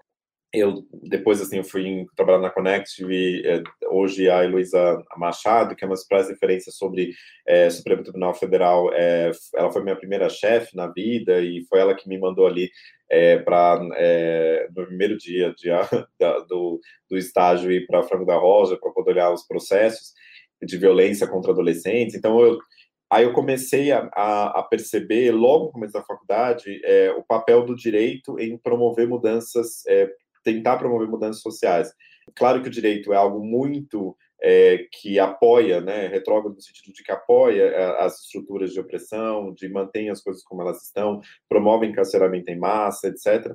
Agora, por outro lado, existem muitas pessoas hoje, também historicamente, que têm utilizado o direito para promover conquistas, né? Seja na questão racial, na questão LGBT, crime de racismo, a questão do casamento homoafetivo, é, direitos para pessoas trans, travestis no, no, país. Tem várias coisas que foram é, com muita luta e consolidadas por meio do direito, né? Então, é, eu senti que a luta é, de direitos humanos fazia muito sentido é, utilizando a ferramenta que eu tinha, que é a ferramenta do direito, mas eu acho que eu só consegui, assim, ser, assim, completamente quem eu sou mais recentemente, né, quando a minha principal luta tem sido feita é, por meio da, da, do ensino, né, da, da, de ser professor, e também por meio da escrita. Eu nunca imaginei que eu chegaria num ponto onde as pessoas me pagassem para poder escrever texto, é, e que é a melhor coisa né, do mundo, para quem gosta de escrever. E eu acho que essa, essa, essa parte de dar vazão pela escrita, que eu acho que tem, tem muito a ver também com você, que também tá pensando, né, uma das perguntas que eu poderia fazer, é de, de como que, é, é, de, agora eu vejo que faz muito sentido a minha história de, da, daquele menino que escrevia poema no colégio, de que fazia aula de redação extra com a, com a, com a professora, que era a única professora negra que eu tinha no colégio, porque era o momento de eu... É, criar as bases para utilizar isso hoje e conseguir expandir isso hoje. É muito interessante saber que é, eu, eu não sou tímido, né? Mas eu acho que eu demorei, tive alguns anos de terapia para poder entender que é, eu não necessariamente sou tímido, porque eu não tenho aquela vergonha de, e que não tem problema nenhum você ter, né? Mas eu não tenho aquela vergonha de tremer quando vou falar em público, algo do tipo, eu não tenho isso, uh, e nunca tive mas eu comecei, eu aprendi a me respeitar de ser uma pessoa é, não extrovertida, uma pessoa introvertida, é, de uma pessoa que é, que gosta da, você já estava falando sobre essa palavra que eu gosto, que é quietude. Quer dizer, eu, eu posso falar, falar para 200 pessoas, 300 pessoas, mas eu me sinto mais feliz, assim, quando eu sento escrevo um texto, quando eu leio um livro, é, quando eu me expresso e me posiciono por meio da escrita, que é o que eu mais gosto. É, então, acho que, e aí eu acho que uma coisa importante também é, para as pessoas, assim, quando elas vão crescendo na vida, é que precisa entender que não existe um formato, né? Pessoas às vezes perguntam para mim assim, ah, como que você chegou onde você chegou? Ah, eu falo assim, claro que tem algumas coisas que me formaram, e a gente falou bastante sobre isso, mas eu acho que é, tem muito a ver também de você encontrar se encontrar nos processos da vida, né? Então, eu acho que se encontrar o que você ama fazer, encontrar o que você gosta de, de, de, ler, de falar, encontrar a sua área, não se colocar como, é, não deixar que as pessoas te encaixem nos lugares que, que elas acham que você tem que ser encaixado. Então, é, parte da minha trajetória é lutar contra é, meus pais que queriam que eu fizesse concurso público e tivesse um emprego é, estável e que fazia todo sentido para eles, porque eles lutaram muito para poder conseguir né, ter um pouco do que eles têm e aí é, eles queriam assim que os filhos tivessem segurança né, financeira, segurança é, na vida. Então isso demorou né, para que é, é, para que uh, eu entendesse que não era esse o caminho e me entender nesse espaço, né? Então, acho que faz parte do processo de a gente sair do armário, de todos os armários possíveis, seja da sexualidade, seja do tornar-se negro, seja é, da questão da profissão, de você se encontrar na sua profissão. Eu acho que esses diferentes armários, eles estão relacionados com o processo de a gente se reconhecer e de se respeitar, de olhar para aquele, aquele menino, né, Tiago, aquele menino Samuel, e perceber que é, a gente está crescendo e tentando ser quem a gente quer ser nesse mundo aí com várias é, intersecções e opressões, etc. Se a gente conseguir fazer isso, eu acho que cada vez mais eu tenho conseguido fazer isso, então acho que cada vez mais eu me sinto mais assim aliviado, menos naquele casulo, assim, acho justamente porque é, porque eu comecei a encontrar mais de quem eu sou nesses diferentes é, nesses diferentes espaços e, encontrar minha voz né, nesses diferentes espaços. Né? Então, às vezes as pessoas falam para mim, nossa, você escreve bem, eu gosto do seu estilo, etc. E aí eu pensei, mas eu não sei escrever de outra forma, a não, é, a não ser essa que eu estou escrevendo. Eu faço é, por isso também. É, e é acho que é porque você encontra a sua voz. E eu acho que não precisa ser encontrar a voz pela escrita, a gente encontra a voz pela música, pela qualquer outra coisa, né? Pela, pela a oratória, é, mas eu acho que encontre a sua voz, é, que não seja uma voz ali é, oprimida, né? Que não seja uma voz é, que não sinta completamente emancipada e livre para poder ser com todo o seu potencial quem e o que ela quer que seja, né? Agora chegou aquele momento que o entrevistado virou entrevistador e é, pode fazer até três perguntas para mim, então sinta-se à vontade para perguntar o que quiser, que esse momento eu estou aqui para responder. Não, acho que tem uma coisa que, até pegando o gancho que a gente estava falando agora, Samuel, que é, eu acho que eu queria te perguntar, até como uma pessoa que gosta de escrever, que a gente estava falando sobre escrita, é como a escrita, né, que eu lembro no seu livro você fala também disso, esse processo de colocar ali, né, os, os seus, as suas ideias, os sentimentos e seja de forma anônima ou não, como isso foi significativo para a sua formação, né? De se a escrita te ajudou é, e como te ajudou a, enfim, se expressar e colocar é, e ser o Samuel, né? Que você é hoje. Se isso te ajudou e de que forma isso te ajudou? Olha, é, para responder essa pergunta, eu vou levar você junto comigo lá para o passado, da época que eu estava no colégio, porque no colegial, ainda na escola pública, ali com meus colegas, que eram muito humilhados pelos outros colegas de sala, porque a gente era diferente, não jogava futebol, todas essas questões, mas também porque a turminha que andava era tido como a turminha dos, dos mais nerds, os meninos nerds, as meninas nerds, então acabam, acabavam sendo zoados pela galera do fundão. Só que, para além disso, é, eu ainda era de alguma forma zoado pelo grupinho que eu tinha afinidade, porque é o, o homem negro ali, o menino negro, que naquela época, nos anos 90, era tido somente como chacota na TV, então, tipo, era normal é, ser zoado, né? Se você for é, um menino negro, uma menina negra, você vai ser o alvo dessa zoação, né? Você é, e aí aprender a lidar com essas brincadeiras, e uma dessas zoações era o fato de eu eu passei por um processo de medo de escrever e de ler, porque meus amigos falavam para mim que eu escrevia muito mal, que minha letra era muito feia ou que eu escrevia muito errado. Só que a gente naquela época não tem a noção que se a gente está na escola é porque a gente está nesse processo de aprendizado. Então eu tinha medo de mostrar o que eu fazia e, consequentemente, eu tinha um pouco mais de atraso nos ensinos e até para mostrar o que eu estava aprendendo ou não, com esse medo. Somado a isso, tinha o fato da igreja pedir para os seus fiéis, principalmente as crianças, nos cursos de jovens, decorarem versos bíblicos e você recitá-los, né, na frente de um monte de gente. E que é uma coisa aterrorizante quando você é criança e você não sabe por que está fazendo aquilo, mas quando você não faz direito, você fica de castigo. Então, eu tinha medo de, de falar alguns salmos, porque eu sabia que se eu errasse, eu ia ser cobrado, mas eu era só uma criança. Você acha que eu vou ficar a semana inteira lendo verso se eu tenho, sei lá, tazos para jogar, se eu tenho, é, sei lá, brincar de esconde-esconde, brincar de show, sabe? Eu tinha várias outras coisas para fazer, então hoje eu faço essa ligação, mas na época eu não fazia. Então, quando eu começo a escrever mesmo, de fato, sem medo de escrever, isso já foi bem depois, assim, eu já estava com 23, 24 anos, porque eu já tinha me formado na, na, na, faculdade, e olha só que a faculdade tem, um, de alguma forma, uma ligação com esse meu processo de achar que eu não era capaz de, de, de, de escrever, ou que eu não era inteligente.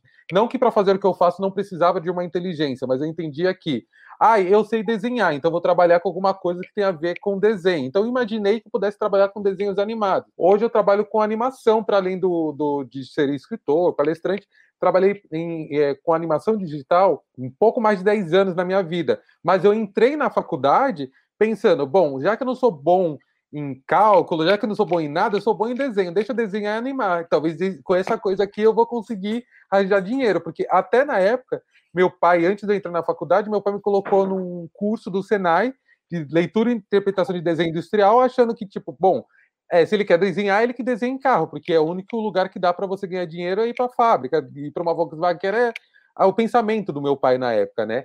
E, e aí eu fui ter acesso à escrita mesmo com 23, por quê?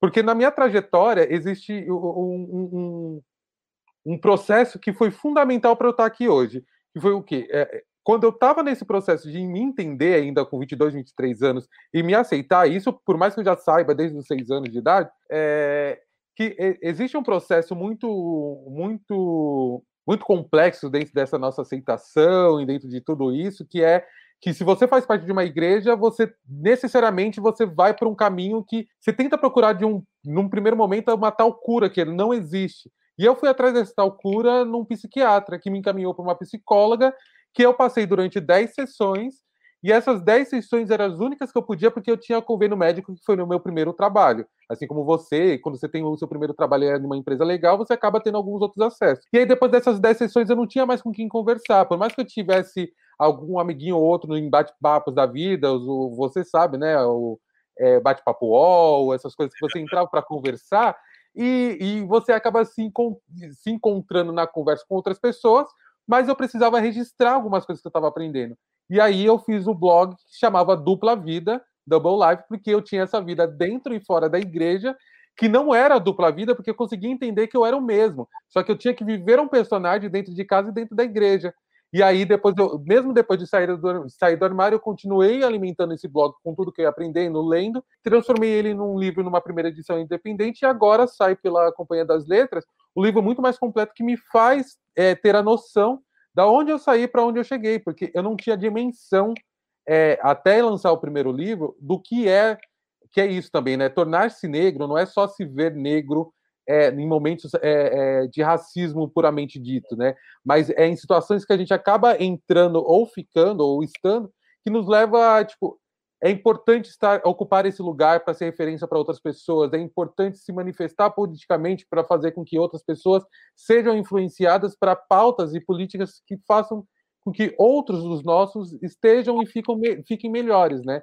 Então, acho que foi esse o processo. Não, ótimo. E é até interessante essa coisa que você falou no final, de tornar-se negro não é só no contexto né, de uma eventual racismo, né, discriminação que você tenha sofrido, mas é, ter a consciência né, é, racial em todos os espaços, porque uma das coisas que acontece, principalmente em espaços brancos, é você tentar ou negar a sua negritude, rejeitar a sua negritude, ou você tenta é, é, comprar a ideia de meritocracia, não falar eu venci, né, e, e, e tentar re, rejeitar ali um pouco dessa sua trajetória. Mas acho que tem uma outra coisa que eu também gosto muito de você, Samuel, especialmente seguindo nas redes sociais e olhando, você tem um cuidado muito grande com parece assim um cuidado muito grande com a casa, né? Assim, a gente está aqui tá falando no podcast, mas né, tem todos vários adereços ali na sua imagem, né? De o, o globo, uma, um, uma foto ali da Torre Eiffel, uma luminária, etc.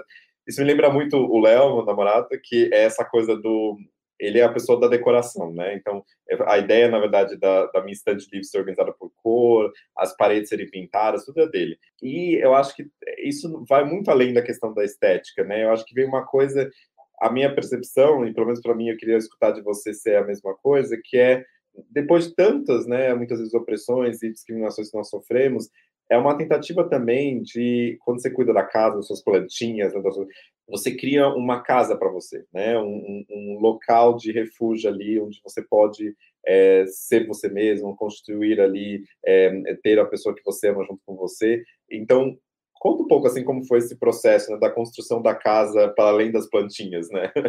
Ai, amigo, olha, eu gostei dessa pergunta porque a minha casa hoje se tornou a minha África do Sul. Uhum. Sabe, naquele momento que você pode viver a sua própria essência e cuidar de si e se entender, porque assim, eu morei desde desde de sempre com meus pais. É, até namorar o Luiz e sair da casa deles e morar no mesmo quintal, mas numa outra casa mas era viver uma vida junto com a minha família como se fosse uma só. E isso não é bom é, nem para a pessoa heterossexual cis ou para a pessoa LGBT, porque você acaba não tendo a sua individualidade, você acaba não entendendo o que é seu, o que é do outro. Por mais que você tenha todo o respeito e o amor dentro da sua casa, é isso que você falou, você acaba crescendo e amadurecendo. E muitas vezes eu procurava esse espaço de acolhimento. Eu lembro que quando eu morava na casa dos meus pais, é, depois que a gente ocupou um terreno e aí depois a gente cons conseguiu conquistar o direito por esse terreno que estava abandonado por famílias brancas que só compram o terreno e deixam lá, a gente ocupou, conseguiu e por uso capião e tal, tudo dentro da lei, conseguiu ficar lá. E aí a gente fica. Eu, eu tinha o meu quarto. Pela primeira vez eu tive um quarto, porque eu morava de favor na casa do, da, da minha avó. Eu já morei num barraco, depois eu morei num quarto-cozinha, depois a gente morou num espaço que era para ser de um escritório que a gente construiu, é, usou divisórias de, de escritório para fazer é, os cômodos. Depois a gente é, é, é, ocupou esse lugar onde que a gente mora hoje, construiu a casa com todo mundo se endividando. Então, meu momento na faculdade foi o momento de pagar a faculdade a metade por conta do ProUni, porque eu consegui 50%. Era metade do salário para o ProUni e a outra metade para pagar empréstimo, que eu fui pagar muito tempo, terminar de pagar muito tempo depois, para ajudar meus pais a terem aquilo que foi prometido para eles na igreja desde muito cedo, que era ter uma casa. Meus pais ficaram 30 anos na luta para ter uma casa. E aí eu consegui, a, a, com a ajuda dessas políticas públicas, que foi de inclusão, de acesso à renda, esse Construcard, essas coisas todas, de, de, de ajudar os meus pais naquele momento a ter o seu espaço. E aí depois meu pai constrói outras casas de alvenaria também em cima da nossa para aluguel, pensando sobre a aposentadoria dele, porque ele não ele é autônomo, então ele não conseguiria ter aposentadoria tão cedo, e uma das casas fica livre, e eu já estou com o Luiz nesse momento, né? Já, já tinha saído do armário, já estava com o Luiz, e dentro desse processo todo de quarentena, a gente se muda, porque a gente percebeu que a gente precisava da nossa é, individualidade, a gente queria seguir as regras de isolamento de acordo com a, como a gente achava certo, e a gente entendia que dentro de um quintal que existem outras casas isso não seria possível, então a gente acabou se mudando. E assim, eu tenho uma relação com casa muito. É, é, é muito do, do, do, não ter, ou da. da como é, não é o não ter, é o da ausência. Eu, eu não tinha casa, né? A minha casa foi, foi existir de fato agora, porque está no meu nome ali o contrato, está no meu nome do Luiz, sabe? De montar as coisinhas do jeito que eu quero, de fazer as coisinhas do jeito que eu quero, e muito disso que você vê de decoração também vem do meu marido, né? Do meu namorado, que ele tem esse olhar, porque a família dele é de uma outra construção. Na minha casa, móveis eram feitos para o pro, usual, então a gente tinha um, eu tinha um guarda-roupa que ele esteve comigo até o começo até o final do ano passado, isso foi, sei lá, 30, 25, 28 anos, porque era de um, um material, um, um, é madeira maciça, e eu nunca liguei para a decoração, então eu entendia. Se eu tenho um guarda-roupa, ele está funcionando, então ele já serve. Só que aí, com todas as mudanças, a gente conseguiu ter a condição de comprar um guarda-roupa novo. Então, muitas coisas é muito novo. Eu falo no livro que minha relação com, com isso que eu vivo como influenciador só faz sentido porque hoje eu consegui ter uma frigideira que não gruda, que eu acho isso muito chique. Eu consegui ter um box para não precisar ficar pegando o rodo lá e limpando o banheiro que ficou uma piscina. Sabe, são situações que eu nunca vivi que hoje, graças ao trabalho que eu tenho, o espaço que eu tenho e o Luiz também, a gente consegue é, ter essas coisas, sabe? Então a minha relação com a casa é uma relação é, de, de aconchego mesmo. É o lugar que eu posso me despir de fato, literalmente, e me sentir seguro, sabe? É, eu acho que essa é muito interessante para é, todo mundo esteja ouvindo, é, seja na casa dos seus pais ou fora da casa dos seus pais. Eu acho que é, criar é, esses espaços de aconchego que podem muitas vezes não ser necessariamente físicos, mas você tem ali de relações de afeto com amigos, amigas, que ajudam você a desenvolver esse. Eu eu essa eu perguntei essa coisa de casa porque eu acho muito legal porque tem uma eu nas assim eu eu logo a primeira vez que eu saí da casa dos meus pais, eu fui para uma casa de um amigo de amigos, que era uma casa bem assim, é um apartamento bem assim, é, cada um pagava seu aluguel, não tinha nenhuma interação, a sala era abandonada, era você chegava e entrava no quarto. E eu fui muito infeliz naquele momento, porque eu falei assim, ó, se eu sair da casa do meu pai, e aí eu já, a minha primeira reação foi, não, preciso voltar para casa dos meus pais, porque eu me sinto aqui muito infeliz, porque não tem esse, esse cheiro de casa, né, esse lugar de casa. E aí foi depois eu mudei para um antes de morar para morar fora, eu mudei num lugar onde tinha era dois, uma menina que era brasileira e italiana e um francês. E a gente e aí era assim, a gente chegava em casa, o francês entrava em casa, que era muito engraçado, isso aqui em São Paulo, e ele falava assim: "Olá, família". Não era família, né? Mas a gente ficou muito amiga. E com essa menina é, que eu morava, que ela, a gente, é, que ela me levou para louca e que a gente ia Legal. Então, é, aí eu me senti em casa. Aí, naquele momento que eu falei, nossa, isso que é uma casa, né? Que podem ser, pode ser, por isso que a gente fala assim, ah, não, a família tradicional. Mas não, a família são as relações de afeto, são, é, é a casa que a gente consegue construir, no lugar onde a gente está construindo, é com as condições são possíveis.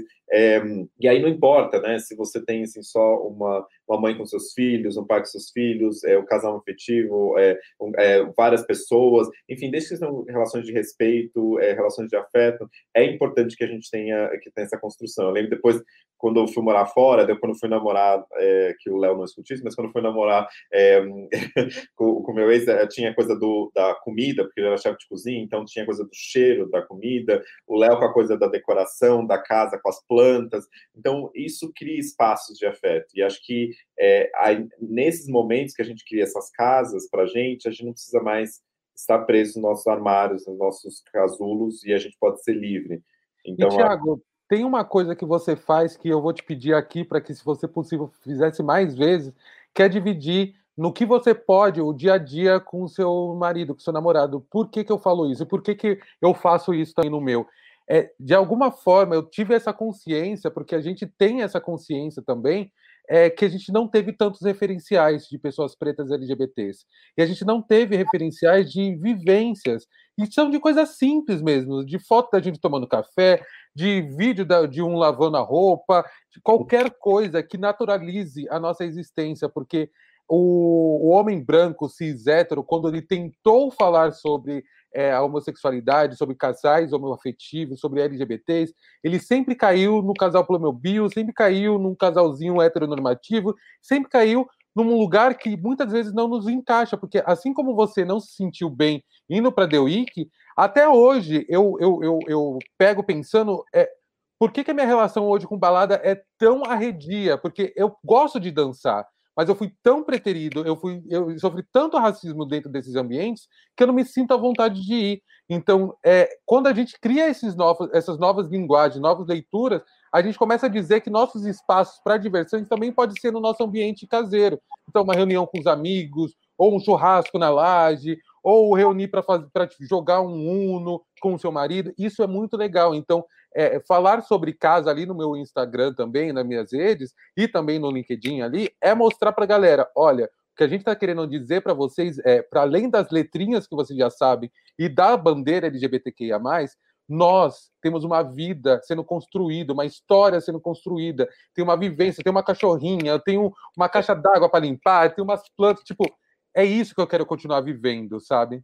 É, e as referenciais são super importantes, porque é, eu lembro que depois né, da, da The Week, eu, quando eu continuei trabalhando numa, na ONG, eu conheci é, eu conheci pessoas que gostavam é, homens gays que gostavam de é, ir no gostavam de cinema de arte, gostavam da mostra de cinema, e aí eu comecei a ficar viciado em cinema, que gostavam de ler, que pessoas que eram é, que gostavam de jogos assim de tabuleiro, é, e aí eu comecei a pensar, nossa, essas pessoas gostam de tudo isso e também são gays, né?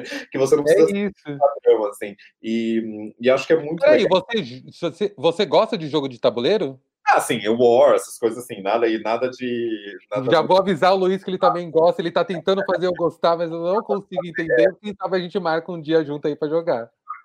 Enfim, acho que isso é, é, muito legal, né? Porque se eu tivesse esses referenciais mais cedo, é, e eu teria talvez tido outra experiência com, né, sobre a minha própria sexualidade e eu acho que é, eu acho que essa é uma coisa boa da geração também é, de pessoas que têm o Samuel como uma pessoa que fala, que posta, que, que escreve, porque você cria, né, Samuel, esses referenciais é, e tantas outras pessoas que estão aí falando e criando esses referenciais. É, e acho que isso é importante para poder. Eu já escutei muitas vezes as pessoas falam assim: Nossa, eu te vejo na televisão e eu estou fazendo direito, eu acho muito legal o que você faz, o que você estuda. Me disseram esses dias, uma pessoa me mandou mensagem falando assim: Ah, o meu orientador o meu orientador disse que não tem muita coisa, não adianta estudar sobre LGBTfobia, sobre racismo, porque não tem tanta coisa escrita sobre isso no direito. Aí eu mandando milhões de referências, falando, não, na verdade tem um monte de coisa. É, e que é isso, as pessoas acessam porque é, é, acessam você, a mim, etc., porque tem esses espaços é, que veem esses como espaços de afeto e de troca e, e se veem nesses espaços. E acho que por isso que é importante a gente estar cada vez mais aí falando, é, nós e tantos outros e outras, é, trazendo aí as suas vidas para poder mostrar que a gente existe, que a gente está aqui, que a gente não vai para nenhum. É isso aí, nós somos resistências. E eu te agradeço, Tiago. A gente está chegando ao final desse podcast. É, foi muito importante para mim essa conversa com você. Eu teria mais horas e horas com você aqui. É, eu sei que esse episódio especificamente ele é um especial que vai ser publicado no mês da consciência negra, que para que a gente possa ter também os nossos é, sabendo também sobre onde nós estamos ocupando, quais são os lugares que já estão sendo abertos para eles, porque a gente tem passado por situações que fez com que os nossos é, entrassem novamente na linha da pobreza e sofressem muito com essa situação que está acontecendo aqui, é, principalmente pessoas LGBTs que é, ainda estão dentro do armário e não têm possibilidade de sair nesse momento e acabam vivendo um, enclausurado com familiares que, sei lá, não aceitam eles como eles são. Então, é muito importante para a gente estar aqui, é muito importante para a nossa comunidade a gente existir e a gente está nesse processo de aprendizado mútuo e de, de conquista. Não, é uma coisa também só, é, que você sempre fala, Samuel, e acho que está relacionado com isso que você falou, que é, a gente falou muito da, de experiências individuais, pessoais, de, né, é, da intimidade até,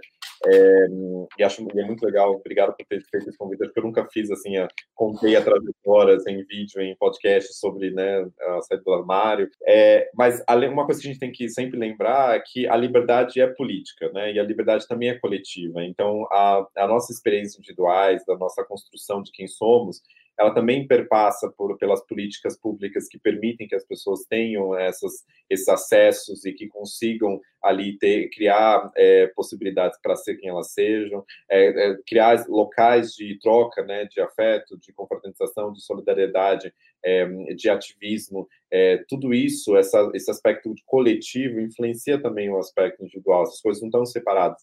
A liberdade, ela se constrói, a liberdade individual, ela se constrói coletivamente.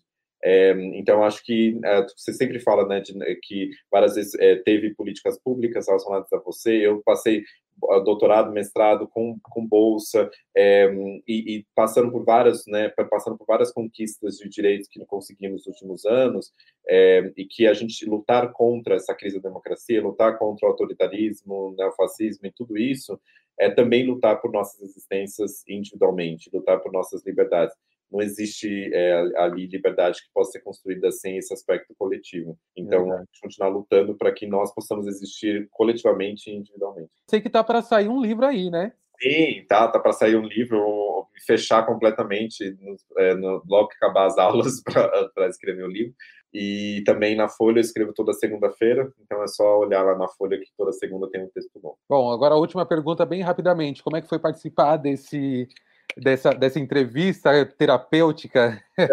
Eu acho que eu já vou até cancelar a terapia dessa semana. Ou vai ter mais assuntos para falar da terapia, né? Uh, não, eu adorei. É justamente esse processo de colocar, assim, é, se colocar, né, numa conversa. Eu acho que o processo foi, ele é terapêutico porque ele cria laços, né, Samuel? Acho que, acho que lendo o seu livro e também conversando com você agora, é, eu realmente, assim, senti uma conexão é, tanto da, das semelhanças das histórias, minha e sua, mas também, é, enfim, de, de uma empatia mesmo, de a gente pensar que estamos ali tentando construir espaços não só para você, não só para mim, mas espaços conjuntos onde a gente possa é, sair né, né, e viver é, plenamente. Então, acho que foi muito legal de refletir um pouco sobre a trajetória e espero que, espero que você continue por muito, muito tempo fazendo o seu trabalho fantástico. Ai, muito obrigado. E já avisa seu marido, seu namorado, que eu já quero entrevistar ele também para o canal, que eu já sei que ele já conhecia já todo o projeto. É, tô sabendo, ele já estava aí com o livro lendo, então eu quero muito um dia entrevistar ele.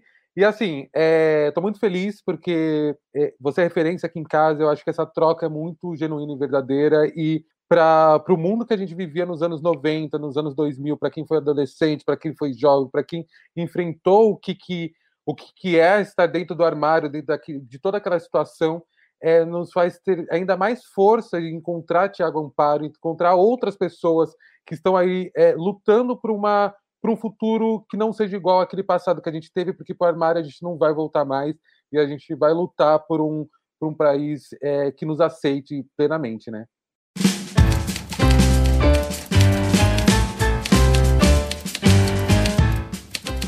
Obrigado por ouvir até aqui. Confira mais da nossa conversa em vídeo no canal no YouTube da Companhia das Letras. Você encontra tudo em companhiadasletras.com.br barra rádio. Eu sou Samuel Gomes e o meu livro Guardei no Armário, Trajetórias, Vivências e a Luta por Respeito à Diversidade Racial, Social, Sexual e de Gênero está à venda nas lojas online e nas livrarias físicas em todo o país.